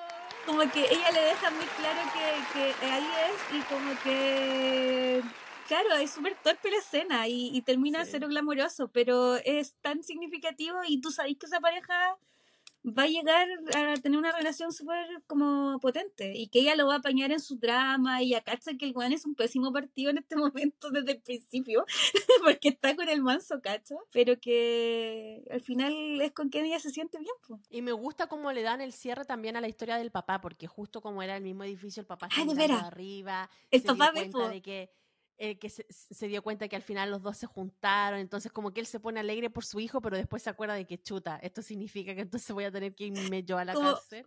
Jodí, pero, lo, jodí. pero igual se alegra por su hijo, o sea, al final el viejo, sí. dentro de todo lo manipulador y pérfido que era, de trucho que hacía estos negocios y que esperaba no tener nunca ninguna consecuencia, igual se alegra porque ve que su hijo como que está bien dentro de todo. Oye, yo de verdad te quiero agradecer por hacerme ver esta película porque como había dicho yo no la había visto antes. Es primera vez que la veo, obviamente si estaba Riz yo la iba a comprar y si estaba Paul también. Y, sí. y sabéis que gratamente me gustó. Me gustó la película, la encontré bien bonita. Destaco todo lo que te dije, o sea, esta cuestión de que no hay beso, no hay eh, ro romance así como normal, como citas, de citas lo que uno siente que es romance, claro. citas increíbles, pero esos gestos esa complicidad, ese entender al otro, eh, también es romance, también es sí. parte de, de, enamorar a una persona, ¿cachai? Es, claro, y, es que en verdad, al final es lo más cercano al, al, común, o sea, la mayoría de las personas nunca tienen citas gigantes en lugares maravillosos,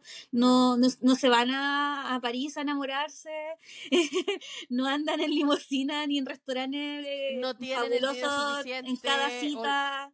O, o los amigos que... para hacer un flash move. Claro, la mayoría de, la, de las situaciones en verdad que se desarrollan las relaciones como de pareja siempre son más sencillas y son más sí. simples y, y, a veces son conversaciones y, y sí. no es como que hayan fuegos artificiales de fondo. A veces como una conversación profunda entre una persona y otra puede hacer que se desarrolle un, un lazo que, que crece nomás. No es tan no, como fuegos artificiales, lo miré y me enamoré al tiro. La mayoría de las veces no es así.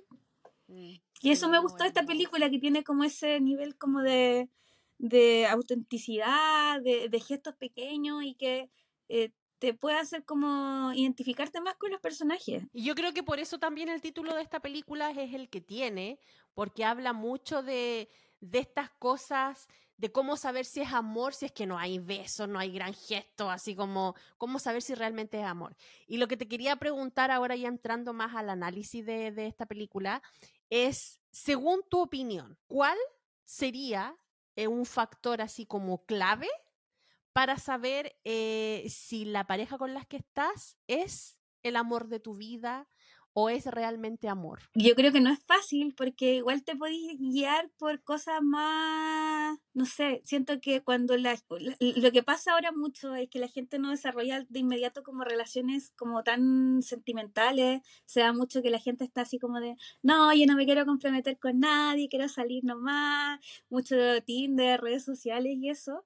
Y, y, como que cuesta discernir cuando lo estáis pasando bien nomás con una persona o cuando de verdad te está generando algo. A Ajá. mí me pasó que yo también partí ¿En serio? A ver, cuéntanos, cuéntanos. que pasa es que yo tuve una relación que duró como tres años y terminé con ese pololo media trauma, como que yo no quería después pololear con nadie, porque okay. era, era Mala bien... Experiencia. Sí, como que terminé chata y como que igual estaba, era chica, yo ahí tenía como 22, 23. Ya. Y por lo lié tres años, tres años por con alguien cuando está en la universidad es una eternidad. Son muchos, es mucho tiempo. Entonces fue como, no, yo ya no me quiero comprometer con nadie, voy a andar puro leseando, como que mm, andaba muy, muy, muy en otra. Y bueno, ahí conocí a, a mi actual pareja, futuro esposo.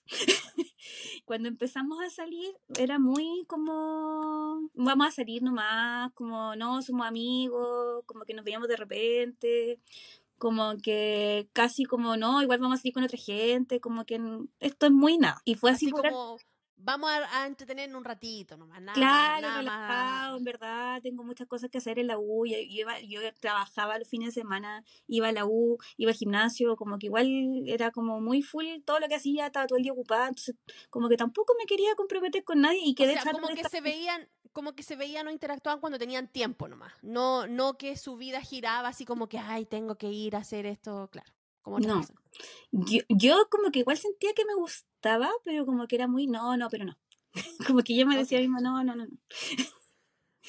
y eh, estuvimos así muchos meses, muchos, muchos meses, como unos 10 meses yo creo. Wow. Y hubo como un malentendido y que como que él pensó que yo estaba saliendo de nuevo con mi ex. Ah, y ahí le bajaron los celos. Y él se enojó mucho. Y yo quedé como, ¿por qué se enojó? Si en verdad tampoco nosotros tenemos nada. Y, y él como que me dio a entender como, ¿sabéis que en verdad si tú estás viendo a tu ex de nuevo y como que quizá queréis volver con él, en verdad, como que ¿para qué vamos a estar en esta? Como en verdad, terminemos esta cuestión y chao. Y de hecho, Para él era como exclusivo lo, lo de ustedes, así como... es que él me daba a entender siempre que no. Pero ahí me di cuenta que parece que sí era como más importante de lo que yo pensaba para él esta relación.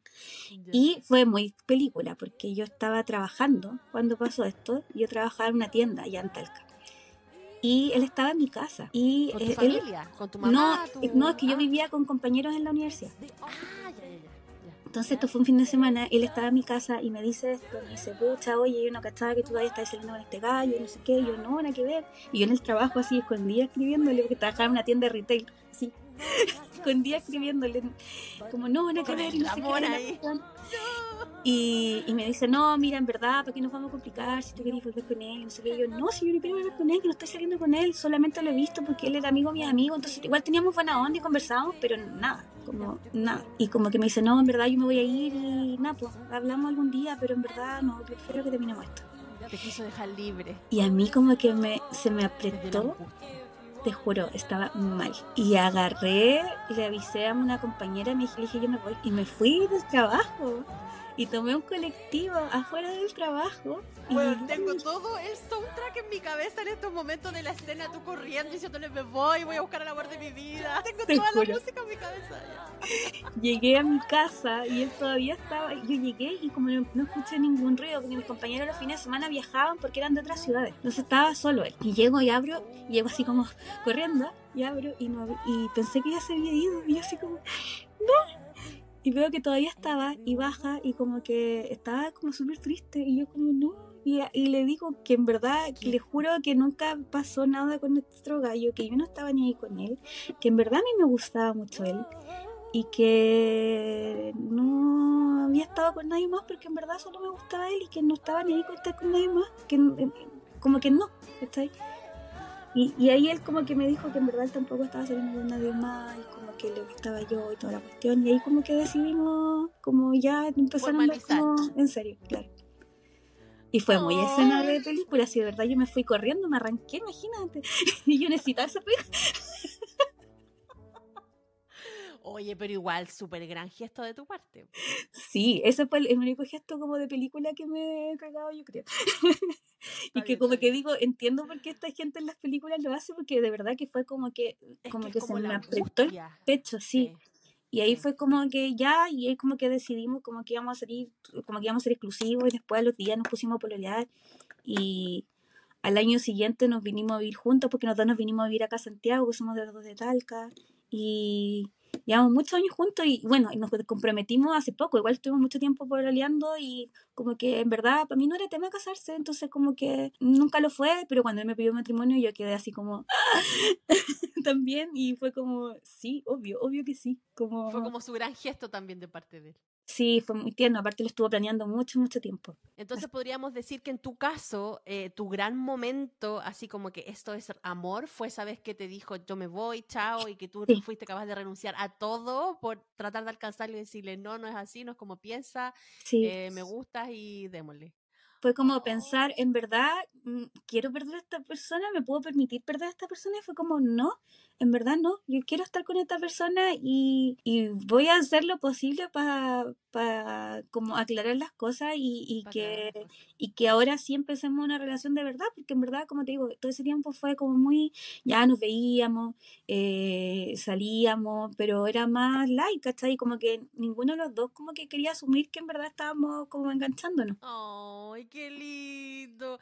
No, yo siempre debo decir, yo siempre digo lo mismo, pero, o sea, yo no me acuerdo en qué momento me di cuenta yo que era amor, pero sí tengo claro cuando me di cuenta que mi esposo sentía amor por mí, fue la vez que estuvo en el baño conmigo sujetándome el pelo mientras yo vomitaba.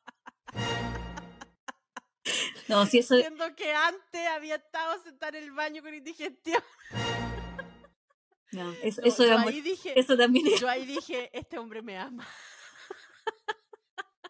Porque yo dije, después de esto, es que esto, este, el mes que viene va a encontrar cualquier excusa y me va a decir, no, es que no eres tú, soy yo, y que no me sé Pero no, no, al final no fue así, y al final cada vez que siempre me estaba enferma o no sé qué, siempre me decía, cuídate. Eh, y me llevaba al médico y todo. Entonces esa preocupación que tenía, eh, a mí yo dije, no, este, este, este es, este es, este es. Aquí es, aquí es, aquí es. Aquí es, porque aquí se nota que va a estar conmigo ahí en las buenas, en las malas, cuando pues, esté enferma. Y al final eh, de eso se trata la vida, cuando uno decide como estar con alguien como es para todo. Sí, pues porque para el personaje de Matty, que era el que hacía Owen, o sea, amor es que cuando estaba con otra se ponía con Don, por favor. pero que hasta para eso pastel. Te juro que cuando estaba diciendo esa cuestión yo digo, pero qué personaje. No, es que... Pero te juro que, no, insisto, él lo hacía tan, de una forma tan ingenua, tan así como que, ay, sí, de verdad puede ser, es que yo me estoy poniendo con todo cuando estoy con otra. Es como, oye, yo me estoy preocupando por ti. No, la embarra. Pero y ahí veis el contraste también que tuvo con el personaje de George, porque George, claro, al final cuando eh, se dio cuenta de que el papá dejó de ser importante, porque al final su objetivo era salvar a su papá, que lo quería mucho, pero cuando se dio cuenta de que ya su papá no era el objetivo salvarlo, sino que el objetivo era no quiero ir a la cárcel porque quiero estar con ella, ese también ahí fue su gran momento de esto sí es amor.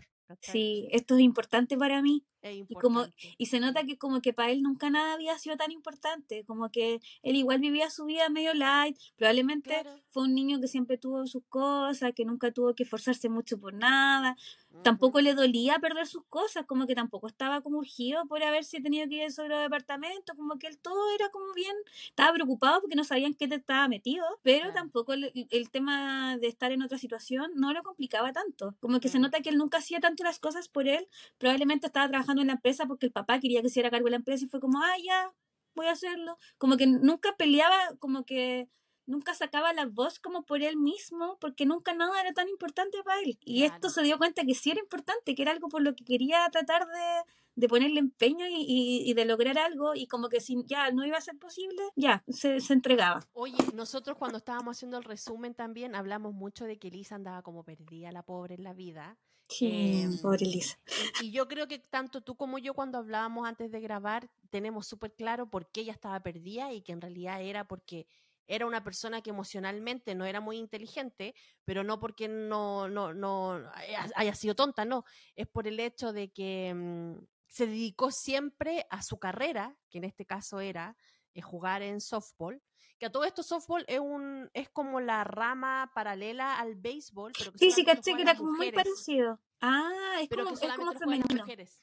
Sí. Ya es como muy, muy famosito acá también y, y, las mujeres juegan softball, soft, y los hombres béisbol. Los hombres juegan béisbol, sí.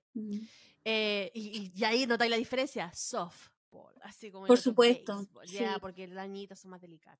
Y deben ser más chiquitito el campo para que corran menos. Claro, sí, sí, sí, como muy así. Sí. Bueno, entonces ella estaba como muy dedicada a su, a su deporte y obviamente no le dejó eh, cabida para desarrollarse emocionalmente, porque como decíamos, estaba como muy evocada en su grupo, en su equipo, en la gente que conocía ahí en su entorno. Y cuando ya esto dejó de funcionar, no la llamaron y de cierta forma este como mundo que había formado se cae, aquí la sociedad empieza a decirle, oye, tenéis 31 años, eh, tenéis que a lo mejor estar casada, tenéis que tener una familia. Y ahí es donde empieza a tomar las peores decisiones en la vida porque obviamente se deja llevar por esta presión social. ¿Qué pensáis tú de esto? O sea, no solamente lo vemos en el caso de ella acá en esta película, sino que lo vemos constantemente igual en estas personas que se dedican netamente a trabajar y que dejan todo de lado y que después ese trabajo se va y quedan de brazos cruzados. En nada. Con su vida. Sí, pues. No, se nota que es un conflicto bien importante para ella. Bueno, de hecho, ella en un momento en la película dice que cuando escuchaba a la gente que que como que decía que estaba enamorada y que hablaba de sus parejas o que hablaba de sus hijos, que ella como que sentía que estaban fingiendo, que estaban exagerándolo, porque ella nunca había sentido como eso y como que lo encontraba muy raro, que alguien quisiera dedicar su vida como a, a sacrificar a tener, y, y, dedicarse como 100% a un hombre, como que no lo entendía porque en verdad nunca había tenido esa conexión con ninguna persona, entonces era como raro. Y ella, claro, estaba súper, súper enfocada en su carrera, que era como el centro de su vida. Ella sabía que en algún momento se iba a terminar, pero esto fue muy abrupto. E, ella decía que tenía un plan,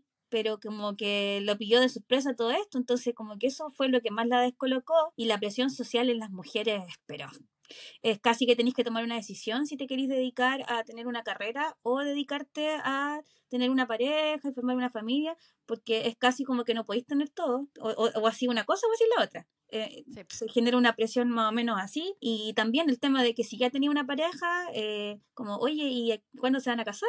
O sea, nosotros que llevamos, llevamos 10 años juntos, y nos decían cosas así algunas personas, pues era como... Tenía presión. Y nosotros como, no, ¿para qué? Era como, pero para nosotros no era tema, pero yo sé que para mucha gente sí lo es y, y claro, le genera una presión y le genera un estrés, igual es fome que te estén cuestionando. Yo creo que por ese mismo cuestionamiento, de repente cuando ya está en una edad muy avanzada, las parejas como que tampoco le dais mucha cabida a enamorarte, sino que sí, bueno, este es el que me apareció, aquí me quedo, porque si no, no voy a poder. Entonces tampoco le dais la oportunidad a sentir realmente ese sentimiento de que es enamorarte, sentir realmente si es amor, porque estáis en una posición donde tenéis tanta presión que al final elegía la primera cosa que aparece, ¿cachai? Sí, igual se siente con eso. Igual la, la, gente se siente en desventaja cuando llega a una cierta edad y todavía no tiene una relación.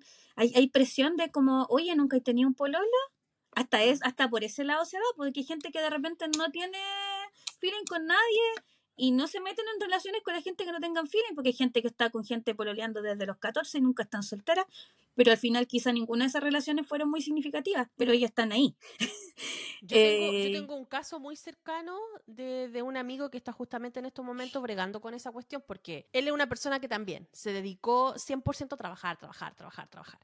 Vino la pandemia cagó. Se dio cuenta de que estaba solo, que no tenía amigos, que todo era el trabajo y ahí le vino una crisis existencial heavy. Entonces terminó la pandemia y se dedicó ciegamente a buscar a alguien. Pero netamente por tener pareja, claro, él ya va a tener, tiene, tiene, tiene, más de 40 años, ¿cachai? Entonces cuando yo hablo con él le digo, ¿por qué ahora? ¿Por qué ahora te dio la urgencia de encontrar a alguien, siendo que hay vivido no sé, 30 años de tu vida con la posibilidad a lo mejor de buscarlo y, y nunca te importó, ¿por qué ahora? Y él me dijo, no, es que la pandemia me gatilló, que estaba solo y no me quiero sentir solo de nuevo y no sé qué. Pero aparte él también está inserto con unas amistades que todos tenemos, todos estamos casados y tenemos hijos. Entonces, él no lo reconoce, pero yo creo que de cierta no, forma eso le hace presión. A pesar que nosotros nunca le hemos dicho, oye, ya pues cuando te vas a casar, oye, ya pues cuando ya tenés No, pero indirectamente igual lo hace sentirse presionado. Pero incluso, incluso tener juntas cuando eh, a, mí, a mí me pasa que tengo un grupo de amigos que somos puras parejas y había un amigo que estaba solo, igual yo creo que le daba lata, no tanto él, porque igual era medio cabrón chico, pero oh, teníamos otra amiga que ella como que igual se sentía como de, oye, yo nunca tenía una pareja seria y eso le, le, hacía ruido y claro, nos veía a, todos nosotros y yo creo que igual eso en algún momento le, le generaba como como casi el, por, casi el por qué yo no. Y hay veces que es porque se dio nomás que uno tiene una pareja, así tampoco es como que uno haya hecho algo muy especial o haya andado como buscando desesperadamente. Y los vínculos a largo plazo también son un trabajo, si no es como que uno se emparejó y, y estamos listos. Claro. En este caso, este amigo, eh, nosotros nunca le hemos hecho presión, entonces presión social, nosotros nunca lo hemos hostigado diciéndole cuestiones, pero él mismo se autogenera, claro, él mismo se autogenera la presión porque no se siente en el, en el círculo adecuado eh, con respecto a su edad. Entonces ahí es donde entro yo y le digo, ¿por qué? Claro, mismo. Es que esa, esa, esos estándares de, de, que a cierta edad tenéis que estar haciendo tantas tales cosas han hecho mucho daño. Hay gente que ha tomado decisiones muy malas por caer dentro de eso de, ya, tengo 30, tengo que estar haciendo esto, tengo que estar teniendo guagua. Como que no he tenido guagua antes de los 35, estoy mal. Como que, ¿por qué? Y hay gente que no quiere tener guagua y lo hace porque tiene que hacerlo por la edad que tiene. E, esas cosas son, es heavy como la, la, como que el estatus de que a cierta edad tenés que ir completando ciertos cheques en tu vida hacen que mucha gente también tome malas decisiones de cosas que no quiere realmente, se meta en unos barcos pero terribles por cosas que siente que tiene que hacer a cierto, en cierto momento de su vida y que en verdad nadie te está presionando nada, haces lo que queráis.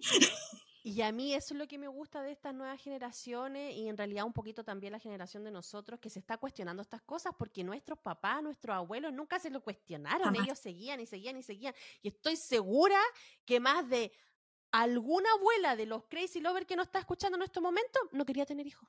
No quería tener hijos. Imagínate que tener. La, la mamás de nosotros incluso, o sea, no solo abuelas, obviamente abuelas, pero se iban de, se casaban para irse a la casa de los papás. Porque no había otra opción. porque si no salías casada, no te podías ir a vivir sola. Era una locura pensar que una mujer se fuera a vivir sola y trabajara y hiciera sus cosas sin, sin tener una relación con un hombre, si eso era impensado. Así que como siempre digo, Crazy Lover, si usted en este momento está escuchando y es una persona que está soltera, no tiene hijos y según la sociedad está en la edad para estar con una persona o va a tener hijos, póngase contento, porque está en una etapa en la sociedad en que usted puede darse el lujo de decidir si quiere o no. Sí, yo creo que eso es bacán, que está, eh, cada vez es menos cuestionado. De hecho, ahora a la gente que que presiona con esas cosas, se, se le juzga mucho. Como, oye, ¿qué te pasa? ¿Por qué le estáis diciendo eso?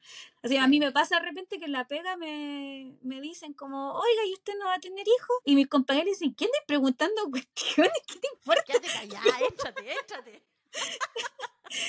Señora, échese, no pide. me pasa que como gente más mayor, como que me pregunta esas cosas y, es como, y yo no quiero tener hijos y para mí no es tema, no, no, no quiero, yo soy muy feliz como estoy y, y, estamos en la misma pareja con mi pareja, entonces eso es bacán. Igual, obviamente, para una mujer va a ser una presión si ella quiere tener hijos, porque lamentablemente tenemos un reloj biológico que no perdona. Entonces, claro, si tenéis con el avance de la tecnología, con el avance de la tecnología ahora, no, no, no es, o sea, el reloj biológico sí, también puede ser ahí conversable. Pero el hombre, si se le ocurre tener hijos a los 70 años, igual puede, po. O sea, el caballero actor este, eh, Robert De Niro, creo que Robert De Niro, sí, que fue papá. Robert De Niro, el caballero salió hasta las noticias porque con 90, 80 y tantos años va, va a ser papá, po. Obviamente todo el mundo dice, ay, ¿cómo le da al caballero? Señores, ¿por qué se preguntan eso? Lo más probable es que haya sido in vitro esa cuestión. O sea, lo más probable, si la tecnología ha avanzado mucho. He escuchado mucha gente que dice, ¡ay, pero cómo el abuelito le da todavía para ¿Usted cree que el caballero está haciendo el acto amatorio ahí? Y capaz que lo esté para tener hijos? una posibilidad que lo esté haciendo, sí, hay de O sea, también es una posibilidad, ya sí, si está bien. Si lo hace, perfecto, lo aplaudo, caballero. Pero, pero también sean realistas, si son gente que tiene mucho dinero, yo creo que hasta eligieron el color de pelo que va a tener. Es que esa es la cuestión también, claro, hay, eh, muchos temas ahí que, que, que influyen pero yo creo que hay que hacer las cosas porque uno quiere y, no sentirse presionado por la gente. Pero es súper importante para llegar a eso, tener súper claro quién eres tú y para poder decidir qué es lo que quieres en tu vida y qué es lo que no quieres también. Exacto. Pero no, es fácil. Y ahí donde nos dimos cuenta de que Lisa no tenía claro, pero absolutamente nada de quién era ella. Un pajarito esa niña. Y George tampoco. No. Porque yo creo que vivió tanto a la sombra de su papá Eh, y por eso él tenía la necesidad de, salvarlo, de que yo creo que también por eso se perdió y se confundió tanto con esto, porque yo creo que él se sintió responsable de que tenía que salvar a su papá. Y que yo creo que no era una responsabilidad de él. Yo creo que George nunca tomó una decisión en su vida. Probablemente mm. estudió en los colegios que estudió porque el papá lo mandó ahí, estudió la carrera que estudió para poder hacerse cargo de la empresa. Cuando llegó a cierto momento se tuvo que hacer cargo de la empresa, pese a que en verdad él no era el que movía los hilos, claramente era el papá el que seguía ahí eh, viendo bien el teje-maneje de la empresa. Él era más la cara visible y vivía en un lugar donde como ya eh, aquí vive la gente como yo, probablemente él nunca tomó ninguna decisión. O sea, y la pareja que tenía era claro, la galla era bonita, era aquí, probablemente la galla lo buscó porque se notaba que era interesadísima. Eh, pero como que él nunca tomó muchas decisiones en cuanto a, su vida, nunca se guió por lo que él quería y, estaba cuidando al papá porque sentía como que era su responsabilidad, aunque él no tuviera nada que ver con lo que estaba pasando. Sí, cuando le llegó la carta queda como, ¿qué es esto? ¿Por qué están investigándome? No entendía nada. O sea, mm. estaba perdidísimo de lo que estaba pasando en su propio trabajo. O sea, y también era un pajarito. Yo creo pajarito privilegiado, pero pajarito. Pajarito igualmente, sí. Yo creo que es importante también, como insisto, yo siempre digo, que em, las generaciones de ahora se pregunten quiénes son, traten de tener tiempo para encontrarse con ellos mismos. Eh, yo creo que la pandemia también ayudó un poco a que la gente se encontrara consigo mismo y dejara de lado un montón de cosas que te mantienen ocupado en el día a día y que te olvidáis un poco de quién eres. Eh, como que la, pandemia obligó a que la gente se viera al espejo y dijera, chuta, este soy yo. Soy una claro, dejar de, dejar de evadirse. Claro, es, fácil evadirse en panorama, ni para allá, ni para acá, hacer esto, no sé, otro y, y, ahí la máquina corre, corre, corre y no, no te cuestionáis ni a ti mismo. Y yo creo que por eso hay mucha gente también que, que jodió la pandemia mentalmente porque no estaba preparado para eso. No, estaba preparado para darse cuenta quién eran realmente. Y, y, estar con uno mismo.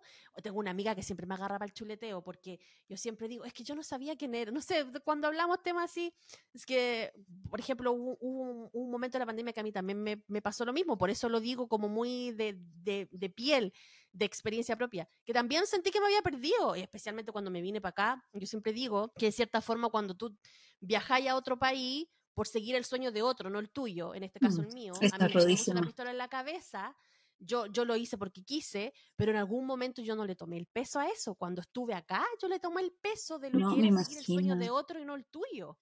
Entonces empezar a encontrarte de nuevo, a saber quién eres, eh, porque nosotros también venimos de una cultura en donde era como muy, ya, yo voy a salir de la universidad, pues tengo que estudiar esto, yo voy a estudiar esto y voy a trabajar en esto porque esto es lo que yo voy a estudiar y no sé qué.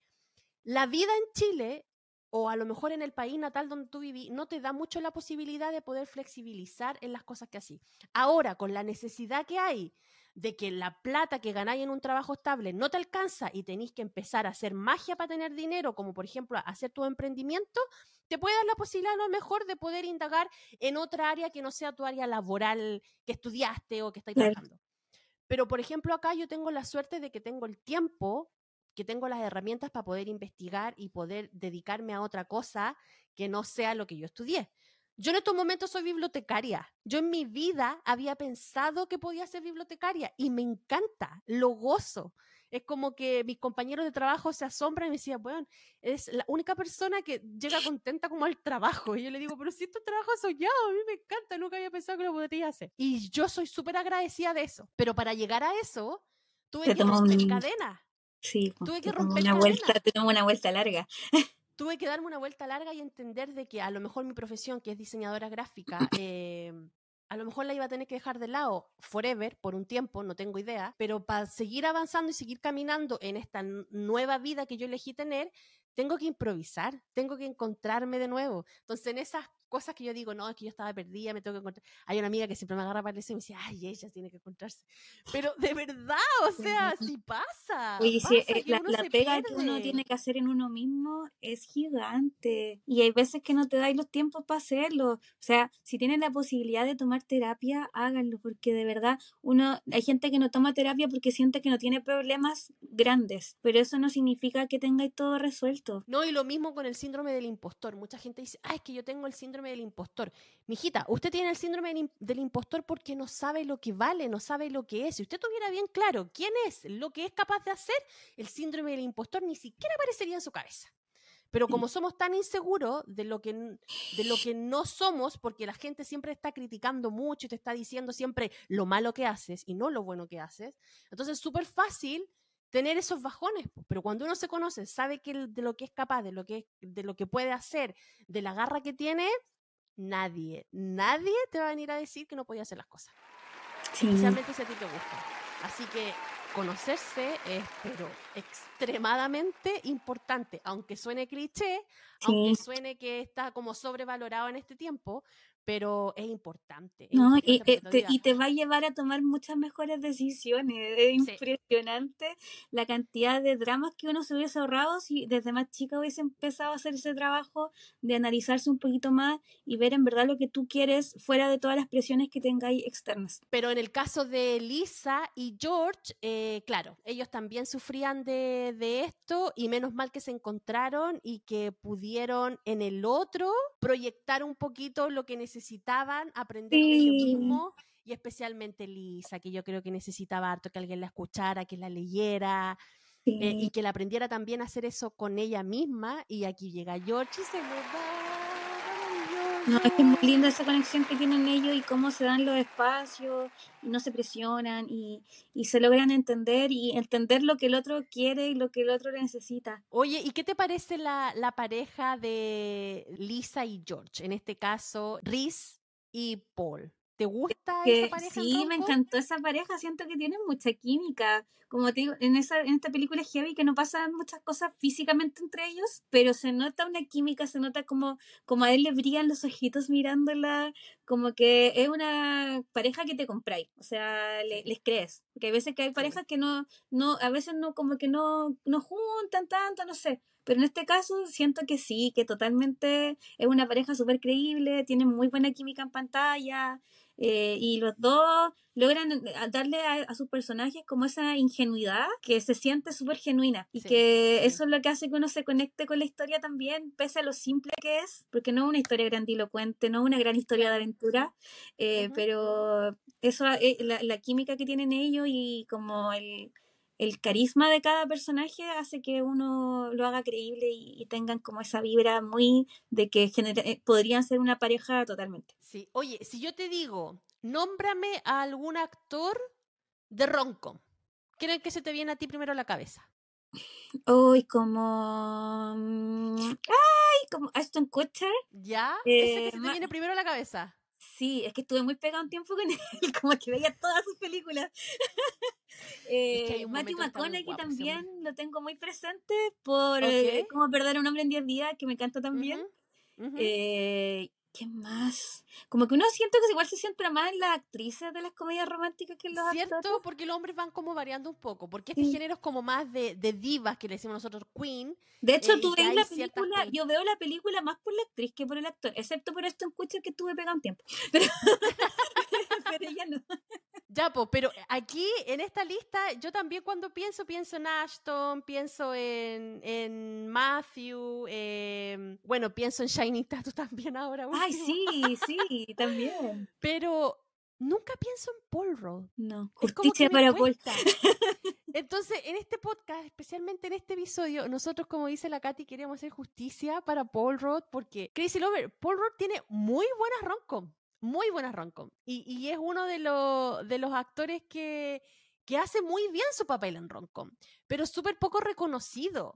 O sea, bueno, ahora está más en boga la cuestión de Atman, que es de los de Marvel, pero y que y de, y de Clueless, que es como su gran personaje también. Eh, bueno, y el novio de Phoebe en Friends, para los que vimos Friends. Pero él tiene, a ver, una, dos, tres, cuatro, cinco, seis, siete, ocho películas roncom que han sido bastante buenas y que a pesar de eso, a nosotros nunca se nos viene a la cabeza cuando hablamos de eh, hombres actores de películas de roncom. Bueno, una es Clueless del 95. Me encanta. La otra es The Object of My Affection, que es del 98. Está The Chain of Things, que es del 2003. Está Over Her Dead Body eh, del 2008. Está I Love You Man, que esa también la tenemos en cartelera. Yo nunca la he visto, dicen que es muy buena. Está Admission, que es del 2013. Y The Came Together, que es del 2014. Todas esas películas son comedia romántica, donde él actúa. Y me atrevería a decir que el personaje que hace en Virgen a los 40 también es muy bueno es como comedia romántica también igual. Pero sí, él, es, un secundario, pero, bueno.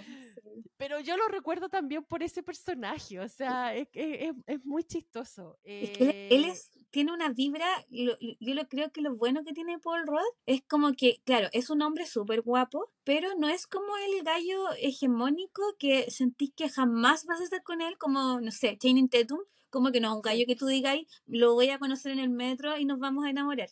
Jamás. No, no, jamás, jamás. jamás.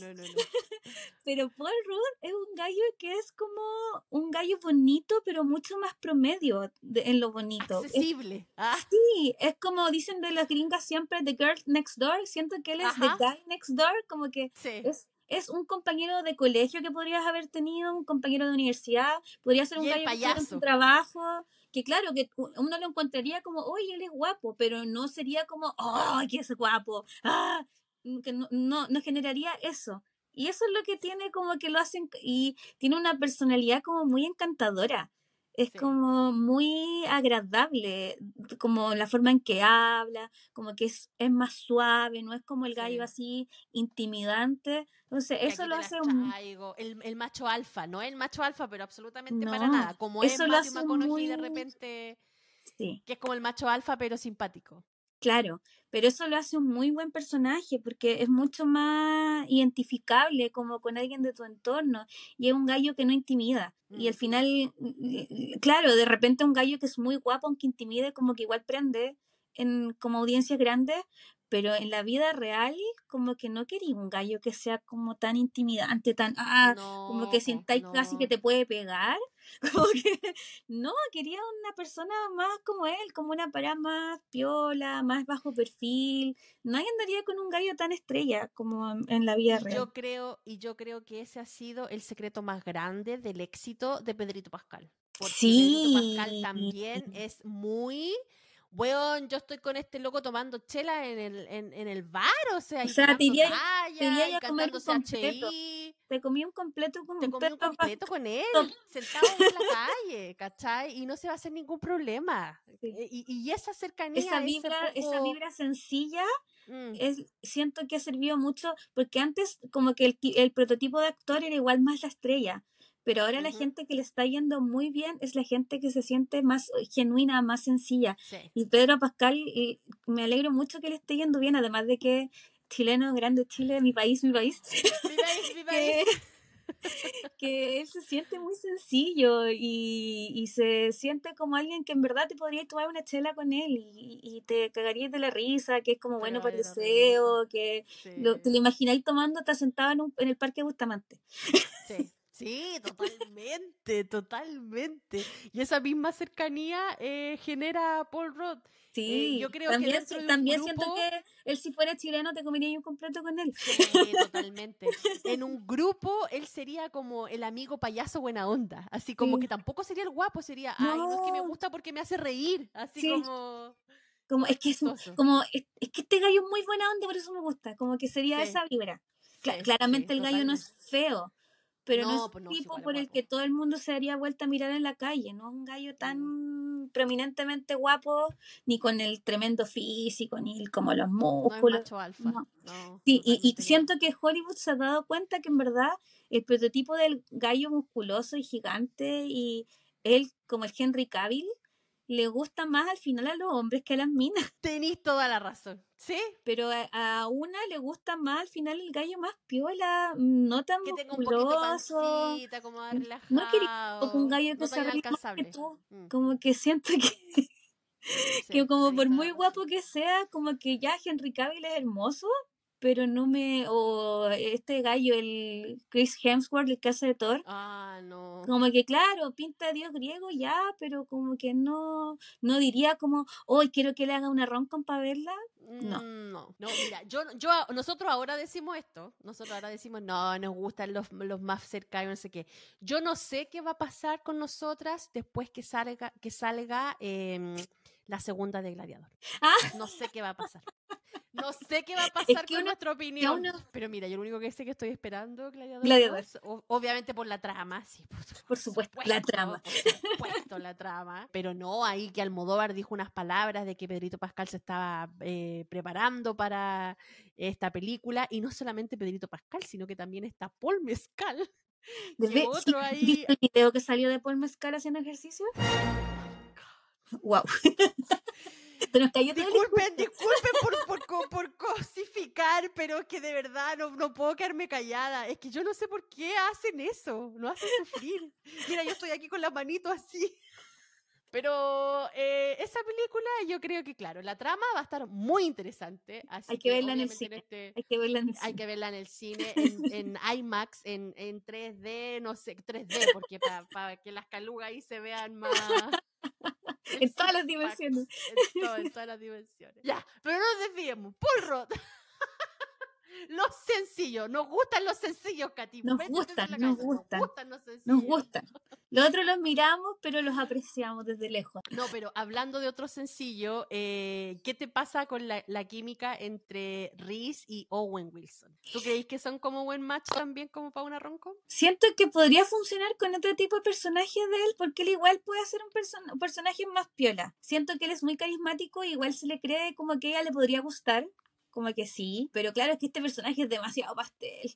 Es Como demasiado pastel, No te lo podéis tomar como muy en serio como un interés romántico porque es demasiado pastel. Yo era de las que pensaba que Owen Wilson igual como que siempre hacía el mismo papel en todos lados, pero ahora lo estoy comparando con una película de rom- como romántica que tiene él que se llama Medianoche en París y sí, o sea, a pesar de que hace el papel del enamorado, pero él cumple más un, rom- un rol más parecido al que hace George en esta película que el que, Sí, no, sí, que él- hace Mati. De hecho, vi una, anduve leyendo cosas como de cómo preparar la película y decían Ujú. porque la película partió porque el director quería hacer una película como escrita para la Riz. Era como para ella, desde un principio. Ojo que este director y escritor es el mismo director de Spanglish. Y claro, como que cuando eligió a Owen Wilson, lo eligió por eso, pensando que era un personaje que iba a ser súper poco querible, porque era un pastel, pero que sintió que él podía como alivianar.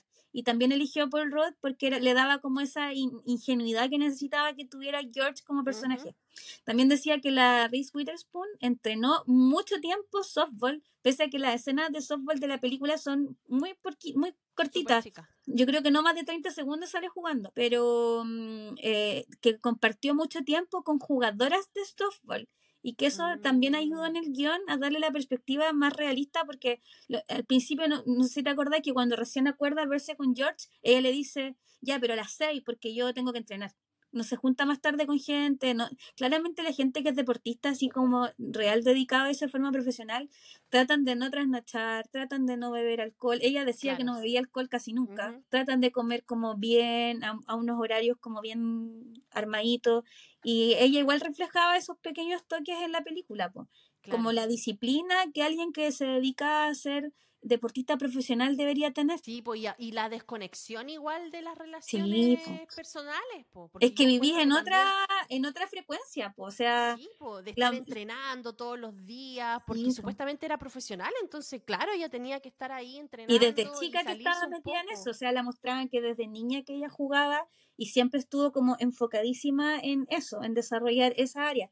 Entonces, claro, pues al final, eso. si lo pensáis, toda la gente que se dedica a, a áreas que son así tan específicas o que, y que viven en otro ritmo del resto de la gente, eso igual influye en las relaciones sociales. Lo que te decía que yo por tener turno, de repente yo sá- sábado a la noche, como, oye, vamos a hacer un cumpleaños, no sé qué, no puedo, es que tengo turno. y no voy nomás, pues, ¿cachai? Y no puedo. Y ahí también es donde no generáis vínculo con otras personas, porque al final todas estas fiestas y estas También te alejan. Es como para ir generando vínculos de amistad, conocer gente, a lo mejor el nuevo pololi, cosas así. Pero claro, si está ahí todo el rato ev- evocada en, en, en tu deporte o en, o en la cosa que estáis trabajando y no tenéis tiempo para esas cosas, obviamente muy difícil, pues amiga, que desarrolle la inteligencia emocional que necesitáis para tomar decisiones emocionales importantes también, pues. Sí, pues además ella al estar en un equipo de softball era un ambiente súper femenino.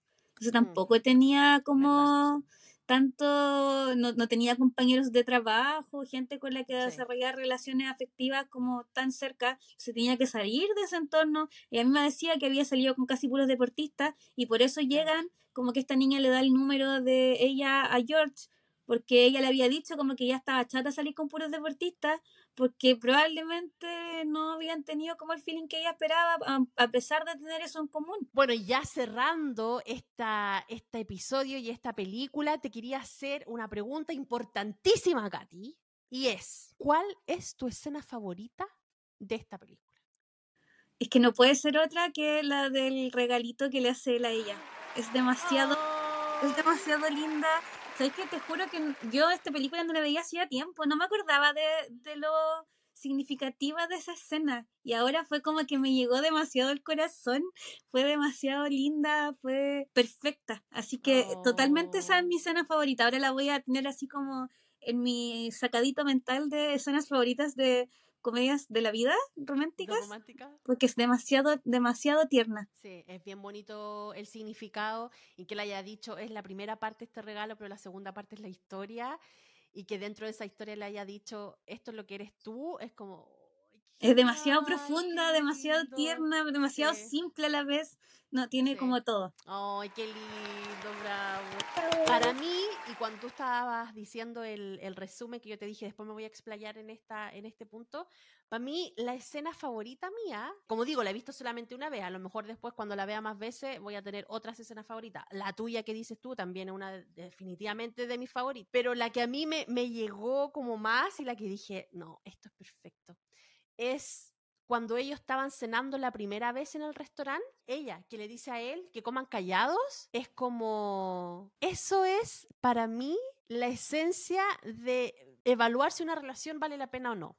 En el sentido de que si tú puedes compartir con una persona en silencio, sin sentirte incómodo, sin sentirte mal, que respeten tu silencio, que tú respetes el silencio de la otra persona eh, y que puedan vivir con eso y aún así se sigan comunicando, esa es la persona. Esa es la persona. Porque a pesar de que ellos estaban en silencio comiendo, a ti te daban a entender que se seguían comunicando. Porque él ahí se enamoró de ella. Él ahí le brillaron los ojitos y fue como que, oh, qué bacán. Puedo estar comiendo con alguien en silencio, no sentirme incómodo, sentirme ameno y que aún así, gracias a este silencio, me entendieron. Sí, no, es muy bonita esa escena también. Y yo creo, que, yo creo que eso no lo había visto nunca en una película que lo mostraran.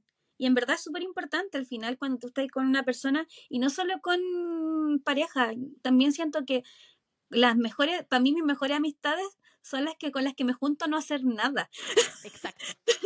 siento que esa es la amistad más sincera, más pura, porque en verdad no te juntas a hacer algo, como un panorama entretenido, no, te juntaste, te sentaste en un sillón y podía estar callada, estar así como mirando el teléfono y que ninguna de las dos se sienta incómoda que, y con una pareja al final la mayor parte del tiempo que pasáis no estáis todo el rato hablándote ni teniendo conversaciones profundas ni de temas interesantísimos. o sea, hay veces que llegáis y como, hoy sabes que estoy cansada, comamos y echémonos. Y que no te sientas incómoda en esa cotidianidad misma. Y que no sentáis la presión de que tenéis que estar haciendo otra cosa. Y, como que están entreteniendo a la persona, como que tenéis claro. O sea, si yo no soy tu payaso, o sea, si quieres entretenerte, bueno, búscate otra gente entretenga, pero de verdad, o sea, también respeta mis tiempos, mi, mi silencio, yo respeto los tuyos, y si los dos se pueden juntar, esos dos respetos de silencio, perfecto, maravilloso, significa que enganchamos y que nos acordamos y que a pesar de que haya silencio, igual nos seguimos comunicando, eso es maravilloso. De verdad, ese momento para mí fue como, wow, pero también yo misma razono y digo, igual la madurez emocional que yo tengo ahora en estos momentos me hace ver ese momento. Porque si yo hubiera visto este momento. Y si he dicho, ¿qué onda está buena? 20 años, hubiera dicho, qué fome ir a comer con alguien la primera vez y que no habléis nada y que tengáis drama, qué lata, así como que no, no habría entendido esa escena. De verdad no la habría entendido. Yo creo que la entiendo porque estoy en una posición emocional también como más, más adulta, más, más grande, y por eso la, valoro y digo, joyita, joyita esa, esa escena. Y que uno está cansado y hay veces lo que te contaba antes de que empezáramos a grabar, que hay veces que no querís que te hable, que no podís lidiar con otra persona hablándote, que realmente necesitáis así como, ah, necesito como silencio, que no me hable nadie, por favor. Sí. Y que, y que respeten eso. Y que no uno, uno valora esas cosas ahora. ¿Por qué uno no quiere hablar? pero es que no quiere hablar conmigo, pero es que ¿por qué no me habla? Pero es que ¿por qué no me cuenta cómo le fue en el... Bueno, no tiene ganas de hablar, déjame sí. Así como que, o déjame tranquila, no tengo ganas de hablar. Pero realmente lo que decía, yo creo que alguien de 20 no entiende que alguien no quiera hablar. Como, ¿Por qué no querría pues hablar? como, no, todavía tienen demasiadas ganas de vivir esa gente. Sí, sí. Y está bien, y está, porque tampoco está son Etapas de la vida. son etapas de la vida. Por eso te digo yo que en estos momentos y en mi etapa de la vida yo valoro eso con, con 20 años no sé si lo habría valorado. Sí. Eh, habría dicho, next, así como chao. Yo, yo me hubiera parado, me hubiera ido con 20 años si hubiera visto esa. sí, aparte que él, mismo, él mismo lo hubiese podido tomar pésimo. O sea, la Gaia se juntó con ella y él por fin se estaba queriendo desahogar con alguien que nunca lo hacía. Y la Gaia le dice, ¿sabéis qué? Cállate. no se podría haber tomado pésimo eso. Pero él ahí, él ahí la ve y dice... Como que lo, lo, lo, descolocó esa postura de ella. Y ella en verdad tampoco lo hizo como con un gesto de madurez, de como, en verdad, estar en silencio te va a servir. No, ella estaba choreadísima y no quería escuchar los problemas de otra persona porque no podía ni lidiar con los suyos. Entonces tampoco ella lo hizo como con un gesto de, de buena onda. De pensar en el otro. no, y ella estaba chata, no quería más. Y como que fue a la cita porque ya había dicho que iba a ir. Fue muy así. Y, y, claro, en esa, igual como que hicieron clic a pesar de esa como mala primera cita, entre comillas. Yo me acuerdo igual de las primeras citas, porque uno en las primeras citas se exige harto, uno siempre dice, Ay, ¿de qué voy a hablar? ¿Qué me van a preguntar? Y que no sé qué, y como que siempre tú estás muy hablando, hablando, hablando. Y típico que te dicen, no sé, ¿cuánto silencio hubo? No, igual hablamos caleta, no hubo tanto silencio. Y los primeros silencios, las, o sea, los, los silencios en las primeras citas son bien incómodos a veces pero si uno lo sabe llevar, a Pueden veces ser necesario y, también te dicen algo como de la otra persona que está ahí teniendo la cita. Entonces, no, bacán. Ese, como te digo yo, es mi momento favorito. Y el otro, bueno, es cuando se toman el bus y se van, que es como que, ay, qué lindo, así la sencillez de todo.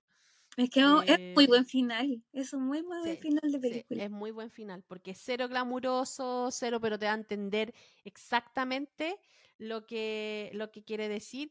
Y después de ver esta película y haber analizado Spanglish, yo digo, me encanta cómo escribe James L. Brooks. De verdad, para mí es como magnífico porque me gustó tanto lo que hizo con Spanglish como también lo que hizo en esta película, en tanto guion, en tanto dirección. Tiene, bueno, unos Oscars que se ganó eh, por mejor guion, mejor director también, y aparte también que sale en Los Simpsons. Así que tiene su toque el caballero, tiene muy marcado la película que analizamos hoy día y Spanglish, porque yo lo veo de cierta forma también en No, y las dos tienen como esa esa búsqueda de, de, mostrar relaciones humanas desde un matiz como más sencillo, más realista. Sí, y como la complejidad al final que tienen las relaciones entre las personas, que no todo es tan eh, explícito de repente. Así que nada, eh, por lo menos por, para mí se convierte en un director favorito de esta casa.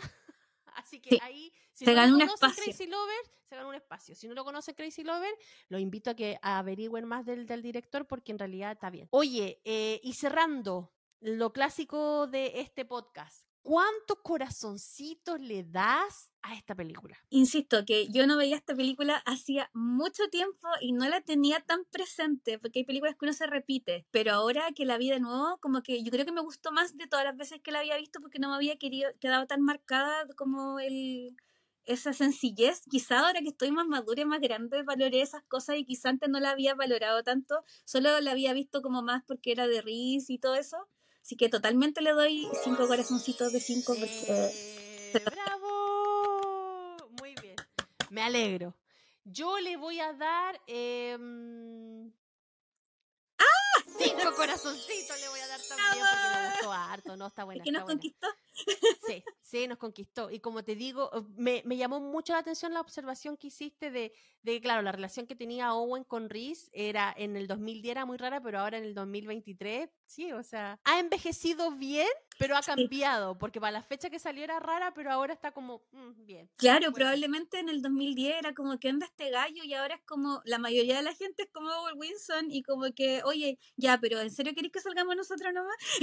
como, ah, ya, y, y, como que nadie se ofende tampoco ahora por no asumir la, la exclusividad de una relación, porque se da más eh, claro, en 2010 era como, no, pues se asume el tiro que es exclusivo. como que se asume, claro, y como que se asume el tiro que si estáis en una relación, estáis pololeando el tiro, estáis de novio, no sé. Sí, pues igual es como, no, te deja. no, es, es, es, bueno igual este, este, ejercicio que hacen ustedes siempre de, de ver películas anteriores, como muy antiguas, que uno ve como ve muchas cosas, ve, alcanzáis a, distinguir como cambios sociales que se han generado en ese tiempo, cosas que están pésimamente envejecidas, que están funadísimas ahora y que uno dice, pero ¿cómo uno validaba esto antes?